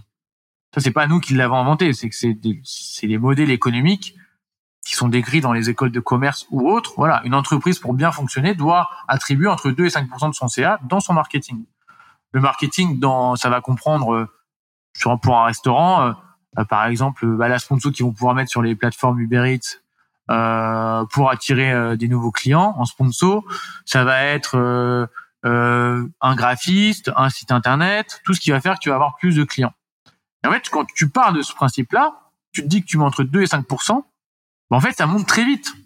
Et en fait, tu t'aperçois qu'aujourd'hui, les, restaurateurs, en moyenne, ils vont investir 0,1, 0,2, 0,5% de leur CA. Et en fait, ça peut pas coller. Tu peux pas, en fait, aller chercher 20 ou 30% de CA en plus quand tu euh, quand tu fais 100 000 euros par mois et que tu investis 500 euros. Ça, c'est n'importe quel mec du, du net ou de, tu demandes à Théo de Koudak ou n'importe quel mec qui fait de l'acquisition, euh, investir 500 euros et en gagner euh, 10 ou 20 000 de plus, c'est des ROS de 40, ça n'existe pas. Ou peut-être pendant le confinement avec euh, avec euh, le meilleur système de dropshipping du monde, mais dans la food, tu peux pas avoir dans le net aujourd'hui, dans la tech, tu peux pas avoir des ROS qui sont de ce niveau-là. Donc tu as des ROS, des retours sur investissement de 4, 5, 6. C'est-à-dire que si tu veux avoir plus de 20% sur ton CA, si tu fais 100 000, bah, si tu veux avoir 20 000 euros de plus de CA, bah, va falloir au moins que tu ailles investir 3, 4, 5 000 euros par mois. Mais quand tu leur dis ça aux restaurateurs, ou même à des marques euh, globales, ils te disent, mais mec, t'es malade et tout. Bah, oui, mais faut se donner les moyens. Tu fais pas une omelette sans casser les œufs. Comment tu veux aller gagner euh, 20% de CA en plus en investissant euh, un dixième ou un vingtième ou un trentième de cette somme-là? Et tu vois, typiquement, le prospect que j'ai eu, qui est devenu client, il a tout de suite compris. Je lui ai dit, écoute, tu fais combien de CA Il me dit, voilà, je suis entre 400 et 450 000 euros. Je lui ai dit, écoute, si tu veux être bullish, si tu veux être assez agressif et que tu veux vraiment aller gagner un marché, lui, il est sur le poulet brisé, bah, il faut que tu, faut que investisses. Ce qui est bien en France, c'est que personne n'investit. Donc, en fait, tu peux très vite aller euh, prendre des grosses parts de marché. Et en gros, je lui ai dit, bah voilà, si tu veux être bullish, si tu veux attaquer, être agressif, faut que tu, tu mettes 4% de ton, de ton CA dans ta com. Donc je lui dis voilà, on va, on va dire que tu fais 400 000 euros, on va prendre la fourchette basse. Bah, tu dois investir 16 000 euros par mois de, de marketing si tu veux vraiment développer ta marque à fond. Mais tu dis à un restaurateur de qui fait euh, peut-être je sais pas, les 150 000 euros ou 100 000 euros par mois de CA, tu lui dis d'aller investir euh, 5, 6, 7 000 euros par mois de com, il va te rironner. Alors qu'en vrai, c'est ce qu'il faut investir si tu veux vraiment t'en sortir. En fait, la plupart des marques aujourd'hui, ils investissent rien. Et le problème, c'est qu'il y a aussi beaucoup d'agences, beaucoup de freelance et beaucoup de nouvelles structures qui proposent de la communication à 200, 300 euros, 400 euros. en promettant 20% de CA en plus. Bon, déjà, c'est un mensonge. Tu peux pas, tu peux pas avoir 20% de CA en plus en investissant 200 ou 300 euros par mois. C'est pas possible parce que si tu parles de ce principe-là, c'est-à-dire que si moi j'ai un restaurant qui fait un million par mois et qu'ils me disent que je peux faire 5 pour, 20% euh, en plus, c'est-à-dire que je vais faire un million deux. C'est-à-dire qu'en gros, je vais générer avec 300 euros d'investissement 200 000 euros. Bah, tu vois que l'équation ne marche pas. Et en fait, aujourd'hui, du coup, il y a un souci sur la proposition et l'apport de la valeur. C'est-à-dire qu'en gros, les restaurateurs vont dire, comme ils y connaissent rien, bah oui, bah moi c'est bon, euh, je vais faire euh, pour mes réseaux sociaux, je paye un mec pour 300 balles, il me fait des photos, il publie, et puis voilà, c'est fait. En fait, du coup, tu passes à côté d'un levier énorme qui sont les réseaux sociaux. Il y a eu des il y a eu des, des stats qui ont été euh, publiés récemment, c'est que 40% des jeunes euh, choisissent leur restaurant plus sur Google, mais grâce aux réseaux sociaux. Et cette part-là, avec la Z-Gen et, les nouvelles générations qui arrivent, elle va faire que grossir. Et donc aujourd'hui, voilà, si les gens ne savent pas quoi investir, c'est entre 2 et 5% Si tu mets 5% c'est que tu es agressif, mais le minimum, c'est au moins 2-3% si tu veux avancer et développer ta marque. Après, tu as des stratégies différentes. Tu as des mecs qui font des entreprises qui sont rentables et qui veulent pas forcément développer et être en hyper croissance. Donc, tu as différents scénarios. Tu as le mec qui est content, qui a son équipe de 5-10 personnes, qui a son, un petit groupe de restaurants ou qui a un ou deux restaurants et qui est très content. Et ça, c'est un choix de vie et de, de, de, boîte qui est très, très honorable et que je respecte. Mais si on veut passer à la vitesse supérieure, si on veut se développer, si on veut remplir son restaurant, si on veut augmenter son CA, bah, il faut mettre les moyens et les investissements en place pour avoir les retours attendus. J'interromps l'échange 30 petites secondes pour te dire de ne pas oublier de nous ajouter une petite note des familles sur Apple Podcast ou sur la plateforme de ton choix. Tu connais la chanson, ça nous aide très fort à faire connaître euh, le podcast au plus de monde possible. Allez, on reprend. Et euh, j'aime beaucoup l'idée euh, de, de, proportion du CA parce que, comme tu l'as dit, enfin déjà très peu de gens le font, très peu de gens savent le faire. Et, et, et, et, je sais pas pourquoi, mais on est vraiment dans une logique de, de, de, de coût plus que d'investissement en fait par rapport au, au, marketing de manière générale en fait, hein, par rapport euh, donc le marketing, c'est pas seulement, euh, tu vois, euh, générer du lead, hein, c'est c'est aussi bah, affiner ton positionnement, c'est c'est travailler ta brand, travailler ta marque, c'est et puis après bah ouais c'est tout ça c'est c'est un continuum hein, et et puis après bah ouais c'est distribuer. Effectivement, c'est générer du lead, mais de le faire bien et et il y a trop de boîtes qui il y a trop de boîtes qui qui qui voient ça comme euh, comme une charge ou alors comme une euh, une absence voilà comme euh, comme comme quelque chose d'optionnel. Et souvent c'est celles c'est celles qui d'ailleurs vont vont prendre un, un, alternant ou un stagiaire en gros sacking pour générer des leads pour pas cher. C'est c'est il y, a très souvent il y y a, une belle corrélation entre les deux entre ces deux deux usages. Ouais clairement. Bah après on vit dans une situation après la situation est incertaine c'est-à-dire que bah voilà il y a eu le Covid donc on et off incertitude financière, donc les restos et tout, et, et l'ensemble des d'autres, c'est pas que les restos, mais l'ensemble des, des boîtes étaient plutôt dans un dans une situation euh, instable. Donc le, le problème, c'est que bah, la première chose qu'on coupe et que coupent les les boîtes, ça va pas, c'est le marketing. Ce qui est pour moi une mauvaise une mauvaise chose, parce qu'en fait en fait ça veut dire que bah t'es en galère, t'as moins de clients, et le premier truc que tu supprimes, c'est l'outil qui te permet de ramener plus de clients. C'est en gros, je sais pas, c'est on peut prendre une image, le mec est en train de le mec euh, il est dans le Titanic, il prend il prend une je sais pas, il prend une bouée pour pour survivre. Il pense que sans la bouée, il va survivre mieux, il perd il, éclate sa bouée et il coule. Tu vois c'est c'est enfin, c'est une mauvaise image, c'est pas bien monté ce que je viens de dire mais en, en gros voilà, c'est ça va moins bien. Et donc du coup le premier truc qu'ils font, c'est l'outil qui va leur permettre d'aller mieux. Bah c'est étrange comme réaction, c'est les mecs devraient se dire l'inverse ils devraient se dire mais ça commence à aller mal, il va falloir que je renforce mon marketing. Et en fait, les gens font le contraire. Mais le problème, c'est qu'après, voilà, bon, moi je parle pour la restauration. Dans la restauration, tu passes ta journée à, négocier ton kilo de tomates, euh, ton packaging. Tu passes ta journée à, baisser les prix. En fait, le problème, c'est que la communication, pour un restaurateur, et pour beaucoup de gens, pas que la restauration, c'est vu comme une dépense. Et du coup, ils vont simplement essayer de baisser à fond, en fait. Soit euh, l'agence, soit euh, l'ADS, ils veulent que ça le coûte moins cher. Mais en fait, c'est pas. En fait, il faut pas se dire qu'il faut que ça coûte moins cher. Il faut dire que ça rapporte le plus. Un mec qui investit un million et qui gagne un million et mille euros, bah, il a gagné plus que le mec qui a investi dix mille euros et qu'on a perdu neuf. En fait, c'est pas le montant de base qui est important. C'est le retour que tu vas avoir sur ce montant investi. Et donc en fait, parfois les mecs, je leur dis mais ok très bien, tu vas faire du CM, ça va te coûter 300 euros, mais autant que tu prennes ces 300 balles et que avec ta chérie te faire euh, ou avec tes potes te faire un bon resto quoi. Parce que ces 300 euros là, ils vont te ramener personne. Parce que t'es pas, c'est pas un investissement qui est assez important pour avoir un, un, un, un réel retour. Et ouais, t'as raison. Je pense que c'est pas assez vu comme un investissement.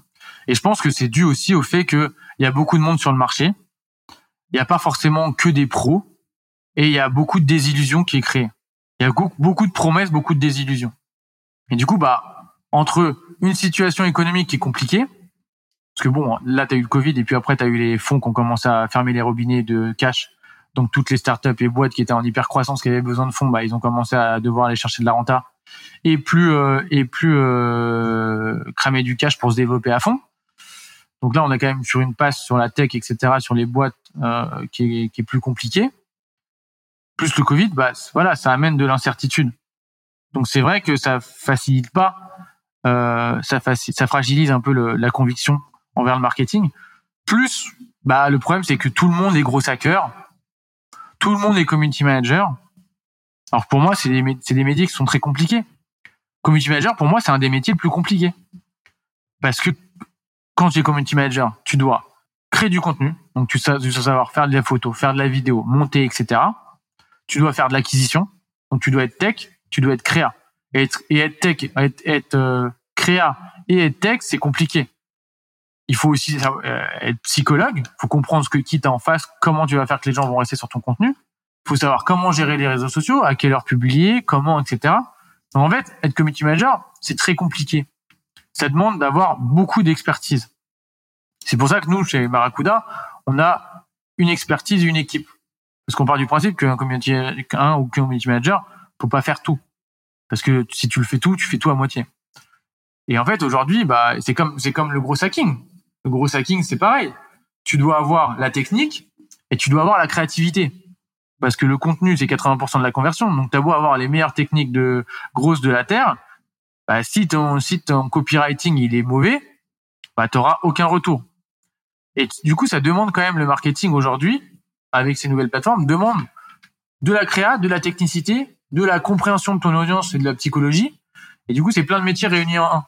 Et le problème, c'est que aujourd'hui, la techno, en fait, permet aux gens de de de, bah, de s'approprier des métiers. Aujourd'hui, tu peux être photographe. Tu vas acheter un, un appareil photo à la Fnac euh, tu le mets sur auto, tu vas prendre des très belles photos. Euh, tu veux être DJ, tu vas t'acheter des Pioneer CDG 2000, appuies sur Sync, ça va synchroniser, t'es DJ. Et en fait, aujourd'hui, la technologie euh, permet de plus en plus aux gens d'acquérir des compétences. Et le problème, du coup, aujourd'hui, c'est que bah, sur certaines compétences, tu as des marchés qui sont inondés. Euh, les social media managers, il y en a énormément. Les gros hackers, j'ai l'impression que tout le monde est gros hacker sur LinkedIn. Parce que euh, ils savent se servir de l'emlist ou de la grosse machine, tu vois. Et aujourd'hui, le problème, c'est que du coup, ces métiers-là, bah, les, les, vrais bons, les vraies perles de ces métiers-là sont noyés dans cette masse de personnes qui bah, se disent experts parce qu'ils savent générer, enfin, gérer quelques outils. Typiquement, c'est pas parce qu'on aime Instagram et qu'on a Instagram en perso et qu'on l'utilise en perso qu'on est community manager. C'est pas parce qu'on sait se servir de l'emlist euh, ou qu'on suit et qu'on a écouté des tutos euh, sur YouTube qu'on est gros hacker. Et, le problème, c'est qu'aujourd'hui, il y a bah, le marché est, inondé d'experts entre guillemets. Et je pense qu'à un moment donné, il va y avoir un minimum de sélection parce que on, va dire qu'on peut pas créer autant d'experts par rapport à un marché qui grossit pas non plus euh, de la même à la même vitesse, quoi. Et je pense que ça aussi, ça fragilise le marché. Ça, ça c'est clair. Ça c'est clair. Après, euh, voilà, je pense que justement ça va, euh, ça va euh, aussi engendrer un regain d'opportunités pour ceux qui font les choses euh, correctement, quoi. Il y a, y a, de ça aussi, mais mais d'ailleurs ça, ça, fait un, déjà un petit moment qu'on discute là. Ouais. Euh, et, et, et j'ai toujours pas posé la question des, des chiffres. Là, c'est quoi les chiffres là sur sur les sur les trois projets aujourd'hui que tu peux nous partager pour qu'on se figure un petit peu où, où ça en est et les courbes? Ouais, carrément. En gros, bah euh, aujourd'hui, euh, on a sur l'application, on a commencé euh, vraiment en, octobre dernier à commercialiser la l'application. et on est aujourd'hui, on a dépassé 100 000 euros de MRR en juin. et on a quatre sales et 0 euros de marketing. Donc là, on fait tout en, en call call. Euh, peut-être d'ailleurs que Scalesia pourra m'aider sur la partie grosse. Pour l'instant, on n'en a pas encore fait. Mais, euh, mais voilà, aujourd'hui, euh, on a atteint les 100 000 euros de MRR de octobre à juin. Et sur la partie agence, on est sur du environ 250 000 euros de CA par mois. donc c'est une agence qui, en gros, on s'est recentré, on a pris moins de clients, mais des clients plus importants qui ont plus de budget, euh, euh, on va dire social media et plus d'entrain à investir. Parce qu'en fait, nous maintenant, on souhaite vraiment que des champions dans notre portefeuille. Donc, on travaille uniquement avec les acteurs qui veulent vraiment se lancer dans les réseaux sociaux et faire des réseaux sociaux un levier business. Pas juste en fait avoir une vitrine. Ça nous intéresse pas d'un point de vue intellectuel et d'un point de vue euh, stratégie de boîte. Donc, donc, donc ça, c'est sur la partie agence et sur la partie groupe Mimo on a on a lancé en gros il y a un an et un an et demi, un an et six mois la, la, la boîte. Et aujourd'hui on a atteint euh, on atteint aujourd'hui là un million d'euros de CA sur le mois, qui est assez cool parce que c'est vrai que dans des dans des boîtes B2B euh, atteindre un million de CA par mois euh, euh, c'est compliqué. Déjà quand quand tu fais sur la deuxième année tu fais 2 3 4 5 millions on va dire que tu es déjà applaudi c'est déjà une belle perf ouais, nous on va, on, est déjà sur une traîne de 1 million par mois et euh, et, euh, et c'est assez ouf. Et du coup, ouais, ouais, on, grossit pas mal sur euh, sur Groupe Mimo. Ça demande beaucoup d'énergie et et on, ouais, on a une super équipe et et ça se passe bien. Il y a encore plein de projets, plein d'ouvertures et ça ça va ça va être cool. Mais oui, c'est sûr que une marque B2C quand ça marche, c'est dingue la croissance que tu as par rapport à de la tech et du B2B qui, on va dire, prennent beaucoup plus de temps à construire. Alors forcément, c'est plus scalable euh, d'avoir de la tech, euh, parce que bon, quand tu ouvres un restaurant, bah, il te faut 15-20 personnes pour le gérer. Tu peux avoir, tu peux avoir 500 000 clients en plus sur euh, sur l'app. Ça va pas forcément te demander de, tripler tes ton, ta masse salariale. Mais mais ouais ouais, la croissance de Groupe Mimo est assez dingue. Je sais pas ce que t'en penses, mais justement, le, une autre opportunité qui est qui, très très peu exploité et, pourtant on voit que dès que ça dès que ça l'est euh, euh les, les, les courbes sont juste folles. C'est le fait d'appréhender une marque B2B et, euh, et un go-to-market B2B exactement comme euh, un go-to-market B2C d'appréhender ta marque ta marque pro comme une marque consumer. Et, et, ça a été le cas bah, justement tout à l'heure tu parlais de, de, de Lemlist Walaxy aussi par exemple Kudak aussi a cette approche-là, par exemple, et, et, euh, et, ça marche, euh, ça, ça fonctionne extrêmement bien. Pourquoi? Parce que on en revient euh, au, au, fondement qui est que on s'adresse à des individus avec leur psyché, avec leurs biais, avec leurs aspirations personnelles, et, et, et, donc on joue ce jeu-là plutôt que jouer le jeu du corporate chiant qui nous différencie absolument pas de la masse de nos concurrents ou de nos produits de substitution, quoi. Et, euh, et mais en tout cas, les, les chiffres sont juste, euh, sont juste, sont juste fous quoi. vous avez mis combien de temps à atteindre les 1 million euh, mensuels? Bah un an et six mois en gros. C'est dingue. et vous avez combien de restos là aujourd'hui? Parce que vous en ouvrez, j'ai l'impression que vous ouvrez. Euh, je te suis, euh, je te suis et sur LinkedIn et j'ai l'impression que vous ouvrez un, resto par mois quoi. Ouais, non, bah là on a, là on a ouvert ouais le Valois en juillet, Anières en août et on va ouvrir Paris 2 en, en novembre-décembre. Là, en gros, on a sept restaurants. On va ouvrir le huitième, du coup, euh, qui sera rue Montmartre, dans le centre de Paris. Et on va l'ouvrir, ouais, je pense, euh, décembre, euh, novembre-décembre. et ouais, en gros, on va essayer de réaliser environ quatre ouvertures par an en succursale. Et après, on verra peut-être dans les plusieurs années pour faire de la franchise. Mais ouais, ouais, pour l'instant, ça booste bien. moi, je suis plutôt le, du genre à vouloir ouvrir à fond mon associé me dit calme-toi, parce qu'il gère l'opérationnel. Euh, moi, je suis content, je gère le marketing, donc je suis content d'annoncer des bonnes nouvelles euh, à la communauté en disant qu'on va ouvrir un, nouveau lieu. Mais voilà, je suis un peu aussi freiné par l'opérationnel parce que c'est ça demande beaucoup de travail chaque couverture. Mais, mais ce que as, mais, mais donc pour bien comprendre là, ce que tu as fait, euh, ce qui, ce qui fait, ce qui vous permet d'avoir un, un, tel flux aujourd'hui, c'est c'est que vous documentez énormément sur les réseaux sociaux. Donc euh, on le voit, hein, si on va sur Insta, euh, bah, vous documentez euh, bah, ce que vous produisez.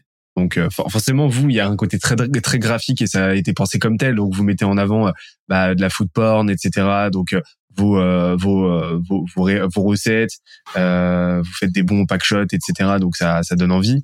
Donc il y a déjà un effet de, de viralité autour de ça parce que les gens vont taguer leurs potes pour dire ah ça a l'air ça a l'air trop bon, faut absolument qu'on y aille. Donc tu as déjà une boucle une, une boucle de croissance qui se dessine à ce moment-là.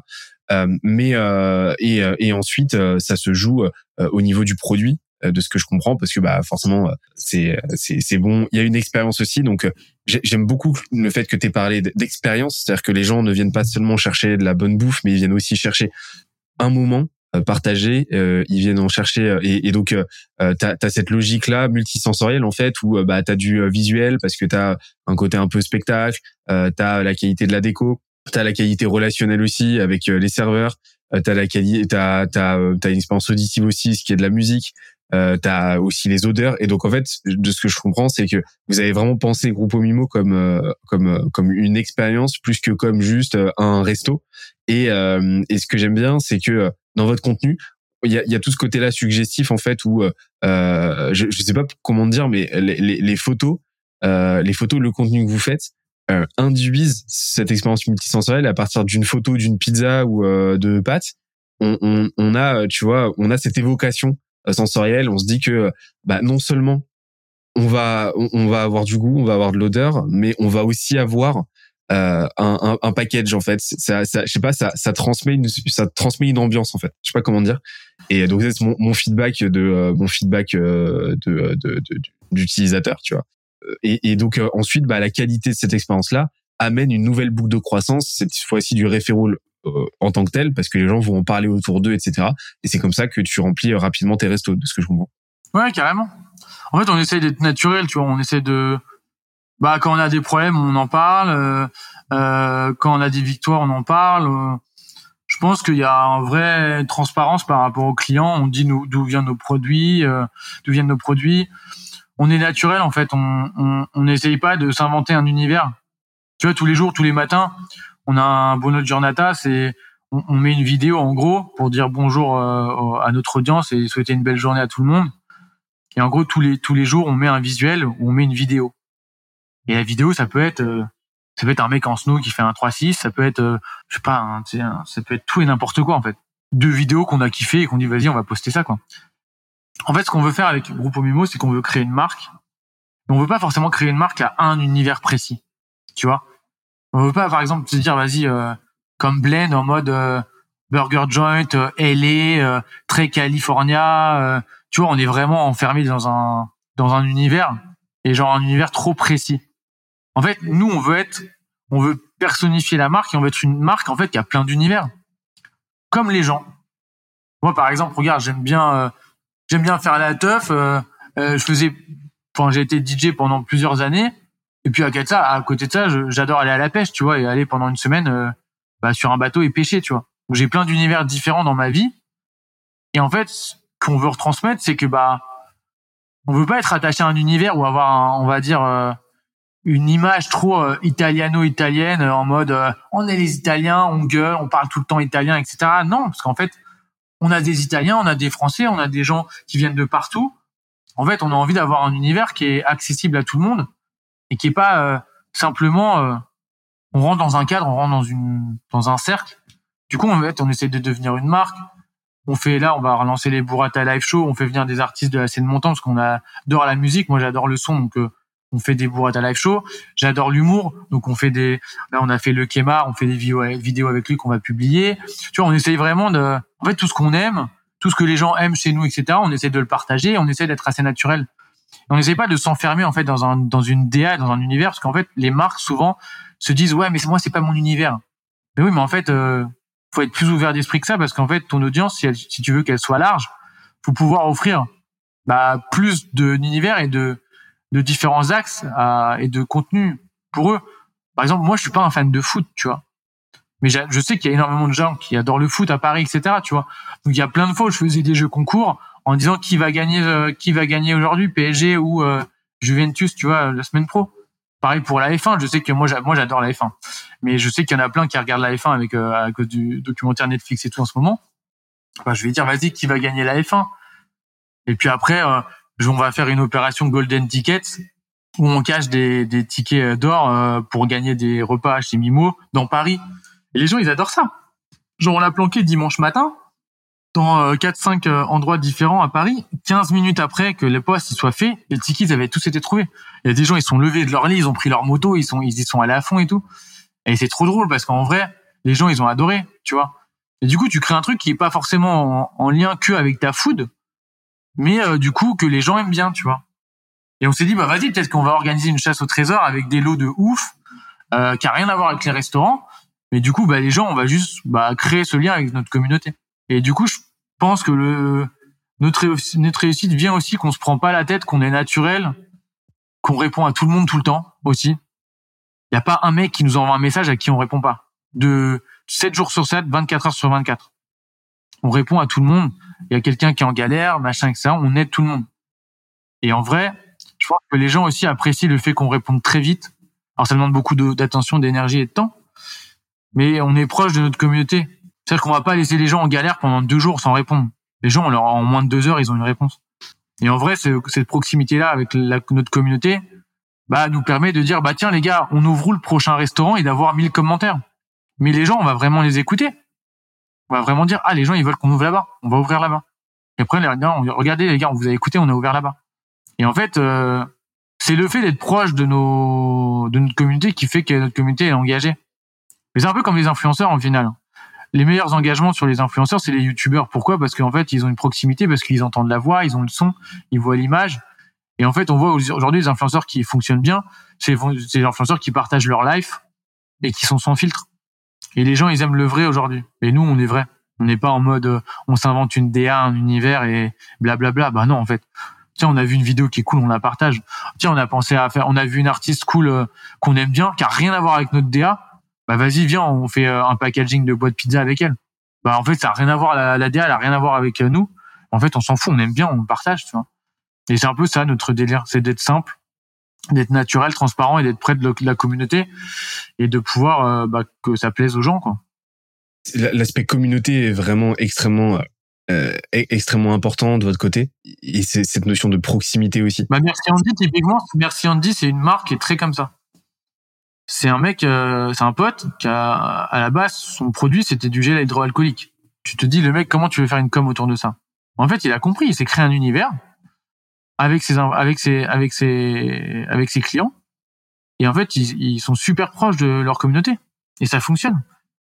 Tiens on va faire on va faire un c'est quoi la next flavor de de Merci Andy? C'est quoi qu'est-ce que vous aimez? Et en fait il, part, fait participer les gens à sa, à sa brand et les gens ils kiffent ça ils, ils aiment leur donner leur avis ils aiment donner, ils aiment participer en fait y a cette espèce d'échange qui est important dans les réseaux sociaux et dans la marketing au global aujourd'hui, c'est qu'ils aiment la gamification, ils aiment jouer, ils aiment participer, ils aiment échanger, tu vois. Des marques qui sont trop élitistes, qui sont trop loin de leur communauté, elles connectent pas avec leurs clients et ça, c'est dangereux. Est-ce que euh, est-ce que ça, ça se retrouve aussi dans la façon dont vous gérez euh, votre euh, bah, vos bah, vos recettes Comment vous sur la partie produit maintenant Comment comment est-ce que vous gérez ça? Comment est-ce que vous faites en sorte d'avoir toujours la euh, toujours la bonne carte, euh, etc. Je parle pas de la partie euh, supply chain, tu vois, mais je parle vraiment de la partie purement qualité, qualité de la, la, carte, faire en sorte que vraiment ça, ça fit avec les attentes, les attentes de l'audience. Comment ça se passe de ce côté-là? Beaucoup, on regarde, on regarde beaucoup ce qui se fait sur les réseaux sociaux.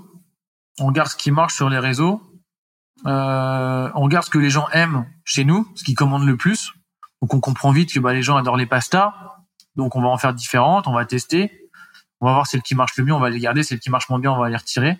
Bon voilà, c'est être agile, s'adapter, comme je disais tout à l'heure, c'est écouter son client, écouter les retours clients. Typiquement, bah, Pietro, il adore la pistache, c'est un Sicilien. Son père qui nous envoie les pistaches de là-bas. Donc euh, c'est une grande histoire d'amour entre Pietro et, la pistache. Et du coup, bah, c'est devenu un peu un running gag sur les réseaux sociaux et tout. Et euh, du coup, bah, les pistachiosa, qui sont nos pâtes aux pistaches, euh, fonctionnent super bien.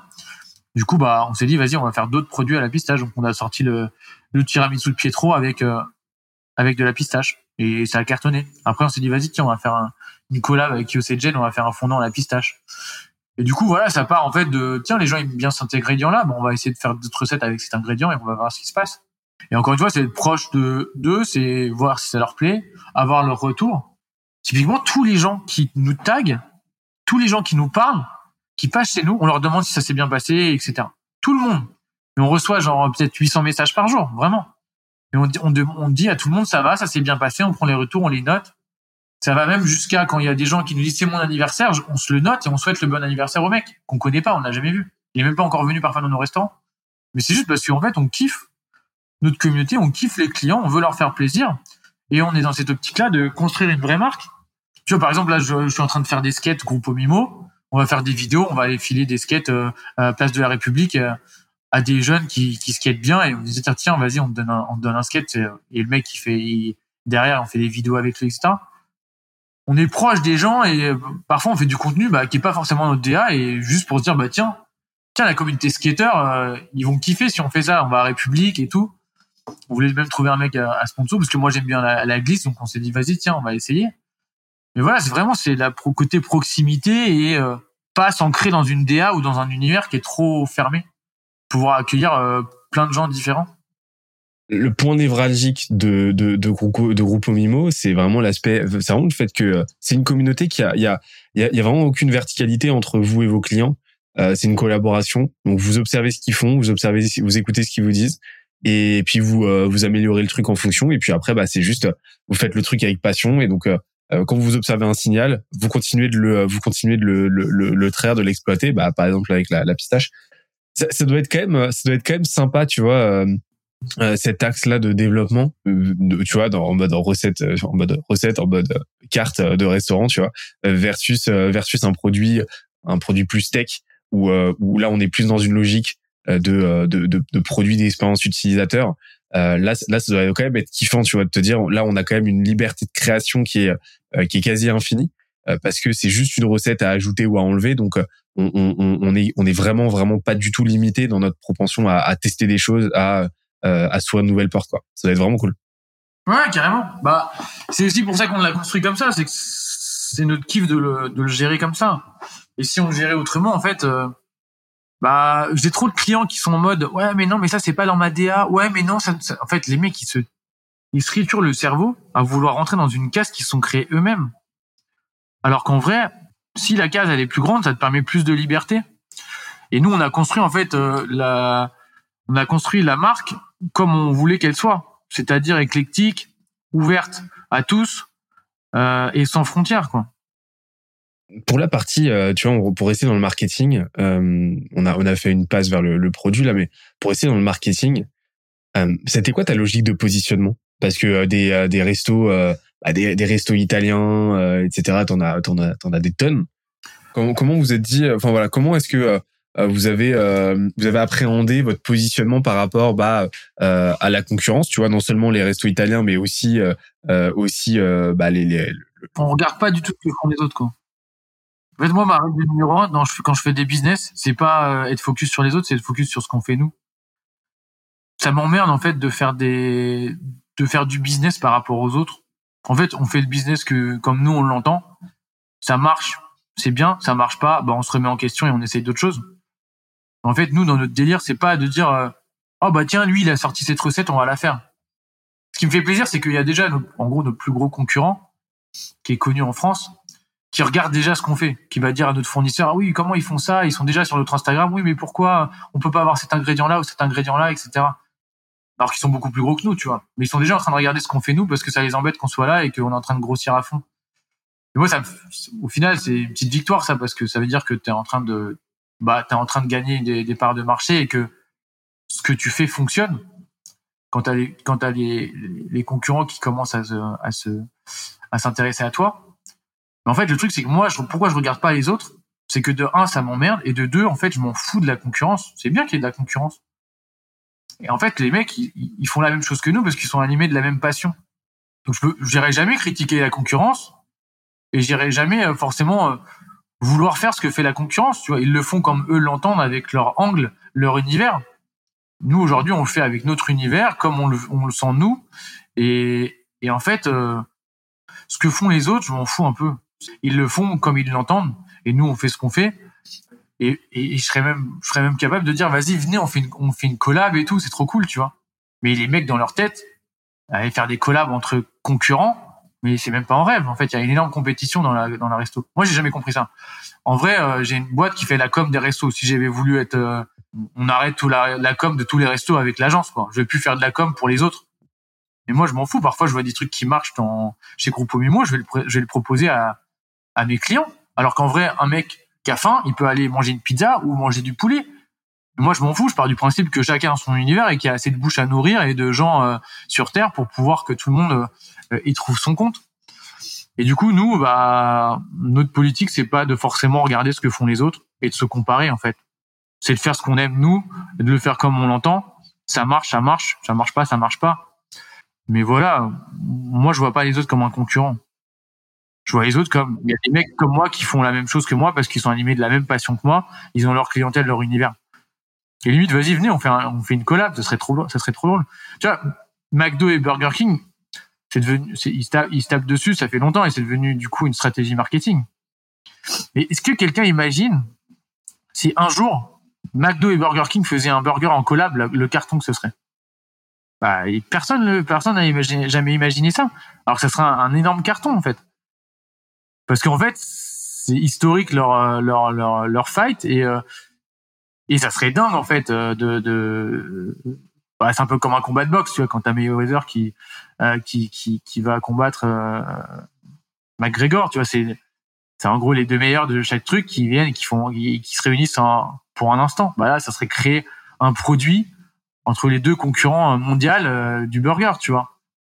Et ça serait le burger, il serait emblématique, tu vois. Exactement ce qui s'est passé entre Logan Paul et KSI, par exemple, euh, avec leur match de match de boxe. Aujourd'hui, ils font du business ensemble dans tous les sens, etc. bien sûr ça pourrait être un angle intéressant effectivement, mais ça mettrait, euh, ça pourrait mettre fin aussi au filon euh, actuel, euh, au, au, à l'arc narratif actuel, c'est-à-dire euh, leur antagonisme, etc. Mais je, je, tu vois, j'en parlais avec, on en parlait avec Théo dans un, un, épisode passé. on parlait de la théorie des jeux, tu sais, bah, qu'on va retrouver au poker. On parlait d'équipe de Nash, etc. Et je trouve que c'est pas un concept à titre perso qui est très opérant dans le cadre du business. Pourquoi? Parce que euh, les, les variables, euh, les variables euh, chaotiques, les variables dues au hasard, les inconnus inconnus sont beaucoup trop nombreux. Et le problème, c'est que tu as beaucoup, beaucoup de, bah, énormément, la grande majorité des, des, des, des boîtes, des, des, des, entrepreneurs qui vont réfléchir, qui vont appréhender l'entrepreneuriat, la concurrence comme un jeu à somme nulle. Où en fait, euh, tu vois comme si euh, les ressources étaient euh, tu vois comme si les ressources étaient finies comme si on était sur un, un comme, dans un terrain de jeu un terrain de jeu limité dans un ring ou sur sur un, un, un, plateau d'échecs tu vois. Et que à la fin il pouvait y avoir que un vainqueur et qui allait s'allouer toutes les ressources. Sauf que bah les ressources elles se renouvellent en continu tu vois. C'est à dire que vous dans, dans dans ton cas dans le cadre d'un resto les, les cartes elles sont rebattues à chaque nouveau repas c'est-à-dire que si tu gagnes pas, euh, si par exemple le groupe Mimo ne gagne pas la bataille euh, du euh, repas du lundi midi, bah il gagnera peut-être la bataille du lundi soir. c'est la théorie des jeux, tu vois, cette notion de jeu à somme nulle, elle s'applique pas trop, enfin pas du tout en fait à l'entrepreneuriat. Et, le truc, c'est que ça, ça, met des bâtons dans les roues à énormément d'entrepreneurs parce que ça, ça leur ça leur fait perdre, ça leur fait passer à côté d'opportunités. comme tu l'as dit, bah le truc c'est que tu vas tu vas voir tes concurrents comme des ennemis alors que c'est juste euh, c'est juste des, euh, des, des, des, homologues en fait des confrères qui partagent comme tu l'as dit ta passion tu l'as extrêmement bien dit. Et, et, et, tu passes à côté d'opportunités de mieux servir ton marché. Parce qu'effectivement si demain tu fais un partenariat avec ton ton plus gros ton plus concurrent ton plus gros confrère en fait et eh ben tu vas augmenter tes chances de mieux servir ton marché de mieux le nourrir littéralement. Et, et donc en fait ça, ça ne fait que vous renforcer vous euh, dans, euh, dans dans la poursuite de votre mission, euh, de vos missions respectives qui sont très qui sont très très liées quoi. Et donc je, je, te rejoins à fond à fond là-dessus. Mais le gros souci c'est qu'il y, a, y a une vraie il y, a, y, a, une vraie il y a une vraie incompréhension, il y a une vraie mécompréhension, une vraie méconception aussi de la notion de concurrence aujourd'hui et, et qui, est, qui, est, qui est assez délétère, tu vois. Ouais, après c'est c'est on va dire que c'est il y a beaucoup d'ego là-dedans, il y a beaucoup de bah de, de voilà de, de c'est c'est des business d'hommes avec un grand H hein, pas, pas petit H mais c'est voilà c'est c'est l'humain qui est au centre de ces business là et puis il y a de la compétitivité et puis il y a de l'entrepreneuriat derrière et puis voilà il y a et on va dire beaucoup de surtout dans dans dans, dans l'italien qui fait la meilleure pizza etc etc d'ailleurs c'est pour ça que tu as des championnats du monde de la pizza. T'as pas des championnats du monde du cassoulet tu vois. Euh, dans l'italien il y a beaucoup de compétition Mais voilà, nous on est en mode voilà chill, on fait ce qu'on aime. Euh, on serait grave tenté de faire des collabs avec. Euh, tu vois, j'ai un, pote que j'ai rencontré à, à Milan. Euh, euh, il s'appelle Hugo, qui a un truc qui s'appelle Grosso Napoletano. C'est un des plus grosses enseignes là qui est en train de monter à fond. Ils ont une super DA et tout en Espagne. Je dis vas-y mec, viens, on essaie de faire genre de perfect pizza quoi, genre la, la, la, pizza parfaite, tu vois. Ensemble, on fait un truc. bah toi, t'as une audience en Espagne, moi j'ai une audience à, à Paris. ça peut être drôle de faire un truc ensemble, tu vois. Et lui, il était là, ouais, grave, vas-y, chaud. Et je pense qu'il faut vraiment, euh, bah, en tout cas, de moins, moins point de vue, euh, plus unir nos forces, faire des collabs, faire des events ensemble, parce qu'on est tous animés de la même passion. Et que je pense que ça servirait à tout le monde de pouvoir un peu mélanger les audiences. Tu, regardes les influenceurs, c'est ce qu'ils font. Hein. Les influenceurs, ils partent en voyage avec des potes influenceurs et ils font du contenu ensemble parce que ça permet de faire grossir les audiences mutuellement. Bah, l'italien, c'est pareil. T'as deux grosses enseignes sur les réseaux sociaux, euh, ils font des trucs ensemble, ça va juste bénéficier aux deux. Les gens vont pas se désabonner d'une page pour se réabonner à une autre. Ils vont juste s'abonner à une deuxième, à une autre page. Donc en vrai, euh, faire une collab entre deux deux acteurs forts d'un domaine, je trouve ça plutôt cool. Et je pense que c'est ce que aussi attendent les clients. Et on revient on revient en problématique de qu'est-ce qu'attendent les clients et qu'est-ce que les fondateurs euh, attendent de leur marque en fait le fait de pas faire de collab et de se dire ouais on est en compétition avec les autres, ça relève plus de plus de bah, de l'envie du fondateur que le besoin du client. Exactement. Euh, tu contreviens ton rôle en tant que qu'entrepreneur, qui est de résoudre un problème auprès d'une audience, qui est de lui apporter de la valeur. Là, tu joues euh, là, tu joues un jeu purement euh, voilà purement extrinsèque, purement égoïste, parce que tu parce que tu cherches pas à le servir, tu cherches à servir tes propres intérêts. Euh, donc, euh, donc c'est un, un non-sens même entrepreneurial euh, que de jouer le jeu de l'exclusivité, le jouer le jeu de l'hermétisme comme ça, on discute pas avec les concurrents, etc. parce que effectivement, vous avez une spécialité, mais ça c'est un truc qu'on retrouve avec n'importe quel, tu vois, avec n'importe quel dans n'importe quel type d'industrie quoi. Vous avez une spécialité, vos concurrents en ont, bah Demain, vous pouvez très bien bosser euh, une recette euh, qui rassemble vos deux spécialités et faire un truc de fou et faire un carton quoi. Ouais, grave. Euh, et, et là t'as et là t'as un effet là, là t'as un effet amplificateur qui est qui est juste qui est juste fou. Tu peux faire monter la tension justement euh, pendant un petit moment en jouant en jouant au Burger King versus McDonald's comme ça tu crées un petit une petite tension un petit antagonisme et puis après bim tu mais ça c'est quelque chose qui peut se faire j'avais déjà proposé à des boîtes de à des boîtes dans dans, dans, de, de mon, dans, mon, dans, mon, secteur de, de le faire, ça, tu vois. De, de, se tirer un petit peu la bourre, de se clasher un petit peu, et puis à la fin de, de révéler une collab. Bah oui. Bah, ça n'a pas été ultra bien reçu, tu vois. Enfin, j'ai pas. Ouais, parce qu'au final, gros hacker, même passion, même, même skills, etc. Je pense qu'il y a des choses à s'apporter et de se dire, vas-y, on a créé la campagne parfaite, tu vois, pour tel domaine, tu vois. Et euh, typiquement, euh, bah, en fait, l'audience qui vont se dire quoi? Ah ouais, en fait, il y a les deux mecs les plus chauds du marché qui ont créé un produit, mais ça doit être un produit de ouf. Au lieu de se dire que chacun tire la couette de son côté sur LinkedIn en disant ouais moi j'ai moi j'ai la, meilleure campagne commentez si vous voulez l'avoir. Mais en, gros en vrai t'as deux mecs qui sont forts qu'on fait un produit ensemble tu te dis mais le truc ça doit être la folie. Comme aussi Burger King et McDonald's ils te sortent un burger. Tu te dis mais t'as envie de me le manger le burger. T'as envie de te dire vas-y euh, il y a les deux leaders du marché qui ont sorti un truc et ils disent en plus de perfect burger tu vois mais ils vont se dire mais attends le burger ça doit être un truc de fou mais ça peut être un truc, tu vois, ça peut être un truc même engagé, tu vois. Il pourrait se dire le perfect vegan burger, tu vois, avec la planète, de dire voilà, en gros, regardez, on, on a réuni nos deux forces pour pour créer le meilleur euh, vegan burger de la terre, tu vois, avec un petit engagement derrière. Bon après voilà, il y a un peu de greenwashing aussi euh, du côté de McDo et Burger King sur le sur ce côté-là parce que euh, parce que voilà, c'est ça reste des grosses chaînes qui sont pas très écolo mais dans le dans le sens de d'aller enfin dans le bon sens tu, vois, tu peux même faire un truc avec un sous-jacent qui est un peu engagé. Ça peut être par exemple, voilà, on a réuni nos, on a réuni nos, nos, forces pour créer la meilleure campagne euh, pour euh, les sociétés à impact, tu vois. Mais voilà, je pense qu'il y a plein de trucs à faire avec ses concurrents et je pense que typiquement, c'est pas ultra utilisé euh, parce qu'il y a un peu trop d'ego sur dans, le monde de la resto ou le monde de l'entrepreneuriat global. Les gens sont plus à se tirer un peu dans les pattes que bah, s'entraider et, au final euh, bah, profiter euh, à chacun échanger des, des, skills échanger des, audiences et, je pense que c'est important euh, et je pense que ce serait plus en plus comme ça parce que quand tu as un marché qui grossit très vite où tu as plus en plus d'experts, je pense que c'est aussi la force sera aussi ça viendra du fait que des gros s'uniront ensemble. Donc euh, donc ouais, moi je suis pas trop compète en mode c'est moi qui fais la meilleure pizza ou c'est moi qui fais les meilleures pastas ou c'est moi qui ai le plus beau restaurant. Non, on fait un truc qu'on pense être bien, qui plaît à nos clients. Et puis c'est pas à vous de le décréter en fait. Ouais, c'est ça. Exactement. Je, je, pense que jouer en plus le, le jeu, euh, le jeu de, du, du meilleur, jouer le jeu de la surenchère en fait. Là, par contre, t'es dans, là, tu te mets à jouer un jeu euh, à somme nulle parce qu'il peut y avoir qu'un seul meilleur. Sauf que euh, en plus de ça, la notion de meilleur est toute relative. C'est-à-dire que chacun a ses différents curseurs. Donc déjà, c'est un non-sens. Mais mettons que sur la base de critères établis, tu joues le jeu du meilleur, bah c'est un jeu à somme nulle, mais qui en plus de ça va faire que tu vas t'optimiser juste pour être la meilleure pizza, mais tu vas potentiellement t'aliéner sur tout le reste et tu vas oublier qu'au final bah euh, tu euh, euh, tu vends pas la meilleure pizza, tu vends une expérience au global. Donc en fait, et, c'est ce que beaucoup beaucoup de restaurants qui jouent cette carte là, bah, tu vois de la qualité etc vont vont avoir tendance à oublier.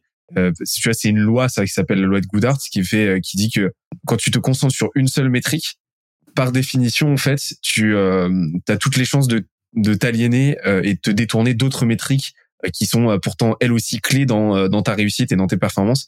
Et bah, c'est ce qu'on peut retrouver là, tu vois. T'investis de fou dans la meilleure recette, bah tu vas mécaniquement être amené à lésiner sur la qualité de l'expérience, sur la, la, la, montée en compétence de ton staff, sur l'écoute même de tes de, de, de, tes clients et ainsi de suite. Et, et là tu vas et là tu vas aller au devant de d'autres problématiques. Donc en fait, j'aime beaucoup la lucidité avec laquelle tu te refuses à, à jouer à ces jeux-là et à et, et, juste te dire bon bah voilà nous notre objectif c'est de faire les choses bien euh, avec euh, avec passion et on sait pourquoi on le fait. On le fait pas pour nous on le fait pas pour notre ego. On le fait pour apporter un max de valeur et un max d'expérience qualitative à euh, notre euh, à notre marché. Et l'objectif bah c'est que ils kiffent qu'ils en parlent autour d'eux qu'ils reviennent et que la, communauté, la communauté euh, avec un grand C euh, grandisse au fur et à mesure. Et et, euh, et puis après bah si, des concurrents si des confrères des homologues veulent nous rejoindre bah tant mieux quoi. Ouais carrément. Grave. Trop bien. Bah écoute j'adore parce que là on a vraiment c'est l'épisode le plus le plus le plus dense qu'on ait fait sur sur le marketing tu vois donc c'est c'est vraiment trop cool euh, c'est vraiment trop cool. Là, il nous reste, si je ne m'abuse, quelques minutes là pour pour pour finir tranquillement je finis toujours avec euh, deux, deux questions que je pose. Euh, ouais, c'est, c'est toujours les mêmes pour finir. Est-ce que voilà, est-ce que tu aurais trois livres, films, documentaires à nous recommander là, euh, qui qui viennent qui viennent là comme ça, euh, que qui selon toi sont importants, quel que soit le sujet, hein, que ce soit du mar sur le marketing, que ce soit sur l'entrepreneuriat ou n'importe quoi. Alors moi, le pro, le plus gros problème que j'ai dans la vie, c'est que je je n'arrive pas à lire. Je n'arrive pas à, enfin, je suis pas un bon entrepreneur qui écoute beaucoup de podcasts et qui, euh, qui regarde des tutos et qui lit des livres. Je lis, je lis pas du tout. Ce qui est un gros problème. Hein. J'aimerais bien se vouloir, enfin, j'aimerais bien lire euh, et aimer lire, mais je suis trop euh, hyperactif et j'ai du mal à me focus sur un livre euh, plus de 10 minutes. Donc c'est vrai que je, je suis pas un, bah, j'aurais pas de réponse forcément à te donner là-dessus. Des films que t'as, tu as des films ou quoi que t'as kiffé euh, dernièrement, qui t'ont apporté quelque chose? Bah, après des films que j'ai kiffé euh, en termes de créativité, il euh, y a un, film qui est incroyable. Euh, mais ça, du coup, c'est pas plus sur, c'est pas sur l'entrepreneuriat, c'est surtout sur le sur la créativité. C'est Everything Everywhere All at Once et c'est un film de fou avec une créativité de, de malade. Et, euh, et j'ai adoré ce film. Donc ça a rien à voir avec l'entrepreneuriat, ça va pas vous apprendre à entreprendre, mais euh, mais clairement j'ai adoré ce, ce film d'un point de vue bah, créativité quoi. Le film est dingue. Et c'est euh, Cheryl Duny qui a, qui a, qui a, réalisé ce film-là et euh, bah tous les images, le script, tout est dingue. C'est un film qui, qui, qui, te, qui te crée une immersion de dingue et qui te fait euh, prendre un tunnel du début jusqu'à la fin quoi. Et euh, ça, j'ai adoré ce film-là. Bah après, je vais dire, écoutez mon pote, euh, mon pote Ous, euh, Oussama. mais euh, mais ça, bon, je pense que tout le monde le connaît déjà parce qu'il a plein de bon sens et c'est un mec dans la vraie vie, en vie perso, qui est incroyable. même s'il y a eu des histoires récemment, c'est un mec, si tout le monde le connaissait en perso, qui est, qui est vraiment incroyable. Et après, ouais, en, en, en entrepreneuriat, j'ai pas, je suis pas un gros consommateur de de, de tutos, de podcasts, de livres sur l'entrepreneuriat. Il y a un livre que si qui est très cool pour la vente, euh, qui s'appelle Pouvoir de persuasion. De Cialdini? Ouais. Ce livre-là est assez ouf. En fait, j'ai surtout li lire, ouais, c'est en gros tous les leviers pour faire dire oui à quelqu'un. Et c'est vrai que ça, dans la vente, c'est vraiment un c'est vraiment un bouquin qui m'avait euh, fait kiffer. Et surtout, en fait, l'intro de ce livre-là, Influencer la manipulation, bah, en fait, ça, te montre les différents leviers pour faire dire oui à quelqu'un à travers des vraies histoires. Et je trouve que ce livre-là est, très bon d'un point de vue, voilà, si vous voulez être bon en sales, euh, lisez ce livre-là parce que c'est un des, une des bibles quand tu fais de la finance euh, que tu lis. Donc moi, j'avais lu ce livre-là que j'avais kiffé. Mais voilà, après, je te dis, je suis pas un, je suis pas un gros lecteur, donc je vais pas être le mec le plus intéressant sur euh, la découverte d'œuvres ou de ou de contenu pour euh, bah, pour créer son business. Enfin, le truc, c'est que j'ai toujours été tout autodidacte en fait. Et comme je disais tout à l'heure, je regarde peu ce que font les autres et je teste et learn moi-même ou avec mes équipes. Et du coup, bah, on a créé nos propres stratégies et notre propre, on va dire, angle et notre propre vision de l'entrepreneuriat. Et, et du coup, c'est même pas par le fait que je m'intéresse pas aux autres, c'est le fait que bah, j'ai j'ai j'ai du mal à, à, à lire et j'ai du mal à à pas essayer moi-même en fait. Mmh. Typiquement, je suis con, mais quand je quand j'ai un truc où genre, je sais pas, je vais je vais par exemple devoir monter un canapé, bah, je vais pas regarder la notice, je vais essayer de le, faire moi-même sans regarder la notice quoi. Et, euh, et c'est un peu débile parfois de réagir comme ça parce que tu as deux trois vis qui te restent à la fin et tu sais pas encore en foot. Mais c'est l'idée de toujours se donner de challenge, tu vois, de toujours se dire le challenge est-ce que je peux peux y arriver moi-même? Alors oui, lire des livres, regarder des tutos pour pour voir voir ce que font les autres et comment ils le font. Et il y a aussi de dire vas-y, moi je le fais moi moi et puis on verra comment comment ça se passe et c'est ce challenge là qui m'anime moi de pouvoir euh, bah, tester et parfois euh, ne pas y arriver et, et, et essayer de, de, de bah, d'innover de ma manière quoi. Qui qui est sûrement pas la meilleure manière du tout hein. je dis pas que c'est moi qui ai raison et pas les autres. Euh, au contraire je pense que si j'écoutais un peu plus parfois je ferais moins de conneries. Mais euh, mais voilà c'est ma personnalité et, et je sais que je suis comme ça et, et du coup j'avance dans bah, j'avance en, respectant euh, ma personnalité, pas en essayant de fitter euh, des cases ou de devoir euh, me forcer à faire des choses. Quoi. Bah, le truc c'est que quand on quand on, on, passe le cap du, du bon sens, c'est-à-dire juste pas faire des pas faire des trucs euh, absolument débiles, bah on, on, se rend vite compte que ce qui a marché ou pas marché pour un n'est pas n'est pas n'est pas nécessairement une constante quoi. Et, et, et que donc très vite tu te rends compte que bah oui il n'y a pas de contre-indication à tester quelque chose, même quelque chose qui n'a pas fonctionné pour quelqu'un d'autre dans son contexte à lui, avec son niveau de maîtrise à l'instant T, avec euh, l'intensité qu'il est mis, avec euh, ce qu'il recherchait aussi, tu vois. Et c'est juste, bah, de ce que tu, de ce que j'ai compris, c'est juste derrière. Euh, enfin, la clé, c'est vraiment de, de, de mettre en place, de développer une méthodologie qui te permet de tester rapidement. Et puis après, bah, c'est l'intensité de ton exécution, c'est la fréquence avec laquelle tu vas tester des choses. Et puis c'est aussi avoir euh, développer petit à petit les filtres qui te permettent d'identifier euh, les, les, les, bons axes, les bonnes hypothèses à tester, quoi.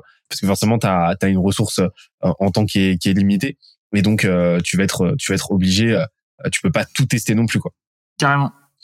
Dernière question très très rapide parce que je sais qu'après tu dois tu dois me laisser, tu dois nous laisser. c'est quoi les trois conseils là en, en, en une minute que tu aimerais donner aux, aux, entrepreneurs, aux entrepreneuses qui, qui nous écoutent euh, ou alors euh, au euh, au toit d'il y a il y a dix ans avant de commencer? Bah la première chose c'est pas de ça je l'avais déjà dit dans notre podcast, mais c'est pas d'écouter forcément, c'est pas forcément d'écouter les autres, d'écouter ses proches et sa famille par exemple. C'est parfois pas la meilleure la meilleure solution parce que nos proches veulent notre sécurité et c'est pas forcément dans la sécurité qu'on se développe. Donc c'est écouter les autres, mais faire la part de ce que nous on souhaite et prendre les décisions par rapport à nous ce qu'on veut faire en fait. Et pas forcément à ce que nous dit la société de faire ou nous dit nos proches de faire de rester dans une case. J'avais un mec hier sur LinkedIn qui me disait euh, j'avais fait un post qui a eu pas mal de vues et du coup euh, j'ai eu beaucoup beaucoup de messages de mecs qui veulent se lancer qui ont peur de se lancer. Et j'avais un expert Apple depuis 12 ans qui veut lancer son resto Et en fait, il me dit, mais le problème, c'est que tout le monde me met la pression que, comme quoi, bah, je suis bien payé chez Apple et que du coup, je devrais rester chez, chez Apple. Je dis, mais toi, t'as envie de quoi? C'est quoi ce qui t'animerait le matin quand tu te lèves, tu te dis, vas-y, je vais faire ça? Puis moi, j'adorerais avoir un resto. Je dis, mais c'est ta vie. On n'a qu'une. Fais-le.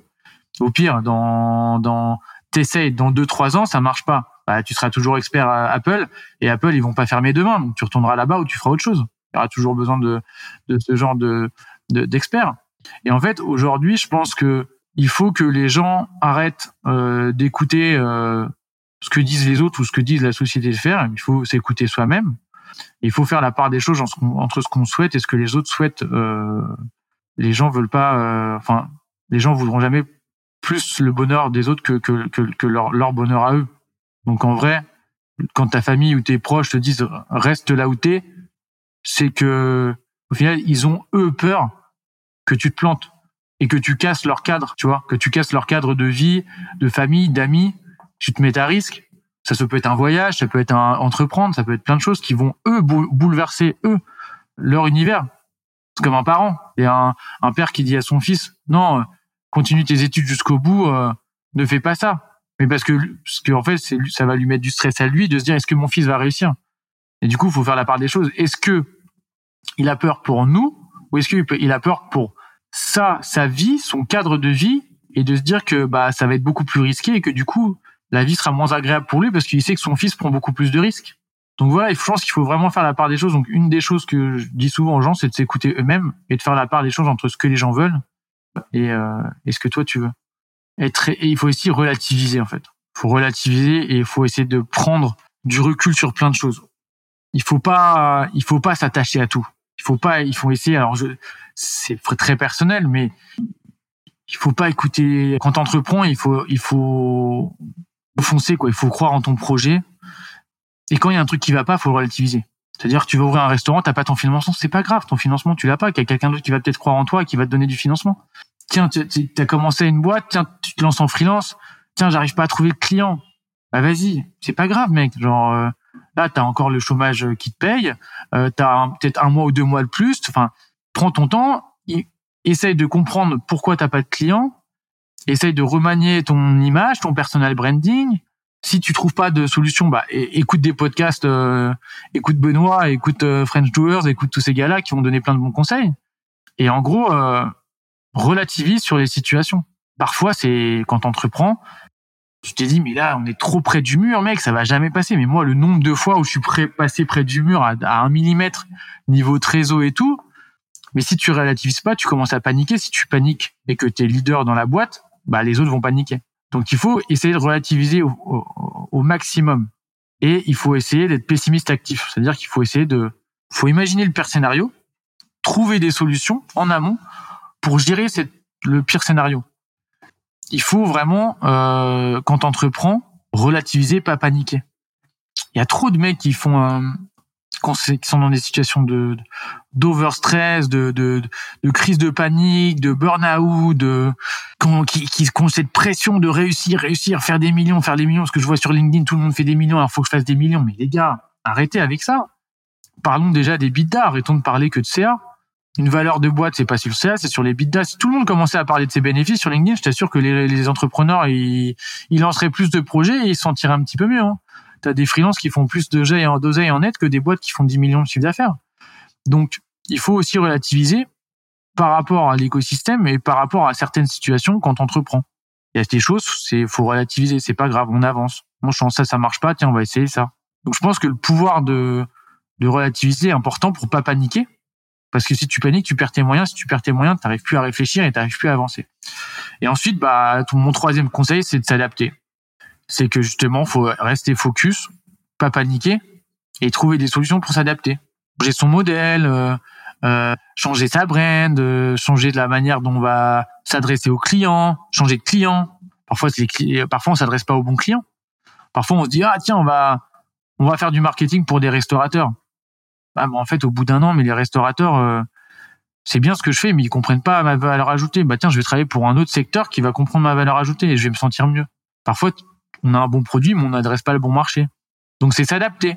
c'est de se dire bah voilà parfois tu vas travailler trois mois à développer un truc putain en fait ça marche pas du tout le site il est pas bien il est pas focus business alors il est beau mon site mais il, me ramène aucun lead bon bah vas-y faut que je me remette en en en, en question et il faut que je remodélise mon site pour que ça me ramène des leads donc pour moi les trois conseils c'est écoutez-vous soyez résilient et relativisez dans des situations où les feux sont pas tous au vert et le troisième je disais capacité d'adaptation adaptez-vous à la situation si le modèle marche pas, remaniez-le. Et, euh, et ouais, je pense que résiliation, s'écouter soi-même et la capacité d'adaptation font que on a plus de chances de réussir que des gens qui vont vite paniquer, qui vont pas pouvoir bouger leur modèle et qui vont écouter trop les autres. Et, et, et c'est pareil, regardez à chaque fois. Euh, ça, c'est une technique de sales que je trouve nulle. Il y a beaucoup de gens qui viennent me voir et vendent des choses et qui me disent oui bah je travaille avec votre concurrent ou je travaille avec lui et lui, il est gros, c'est un gros restaurateur. Mais en fait, moi, je, ça se trouve, votre logiciel et ce que eux ils font sur euh, sur exactement ce que vous vendez, ça se trouve c'est pas optimisé. C'est pas parce qu'il y a le voisin qui l'utilise que c'est bien en vrai. Et je trouve que ça c'est un, un, on va dire un, alors ça marche pour des, ça marche pour pas mal de clients parce qu'il y a des clients et voilà, et si le voisin il l'utilise, ils vont faire la même chose. Mais je trouve que c'est assez faible d'un point de vue valeur ajoutée quand tu prospectes, de dire à tes prospects, oui, bah vas-y, utilise-moi parce que ton concurrent ou ton voisin il m'utilise. Alors si ton concurrent et ton voisin ils m'utilisent, bah, c'est que je dois être bien.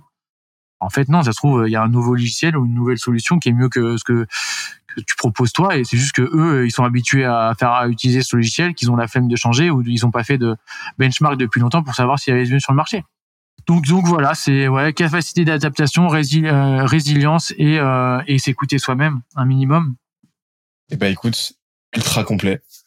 Eh ben écoute, c'est ultra complet. Je te, je te, je te remercie pour euh, pour ton temps en tout cas. C'était c'était vraiment un super euh, super échange. Bah merci à toi.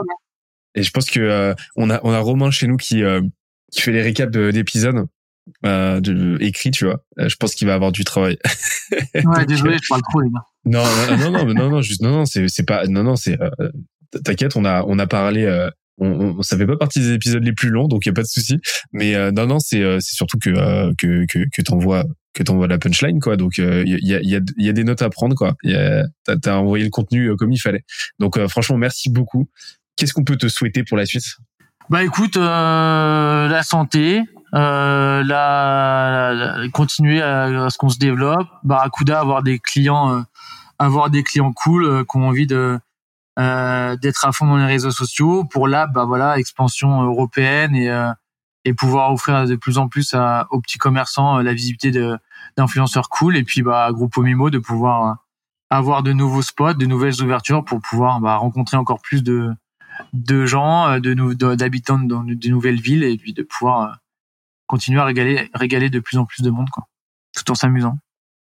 Parfait. Edouard, merci beaucoup. Merci, euh, merci à toi et euh, on se dit euh, à très vite pour un prochain épisode. Ciao, ciao. Ciao Benoît. Bye.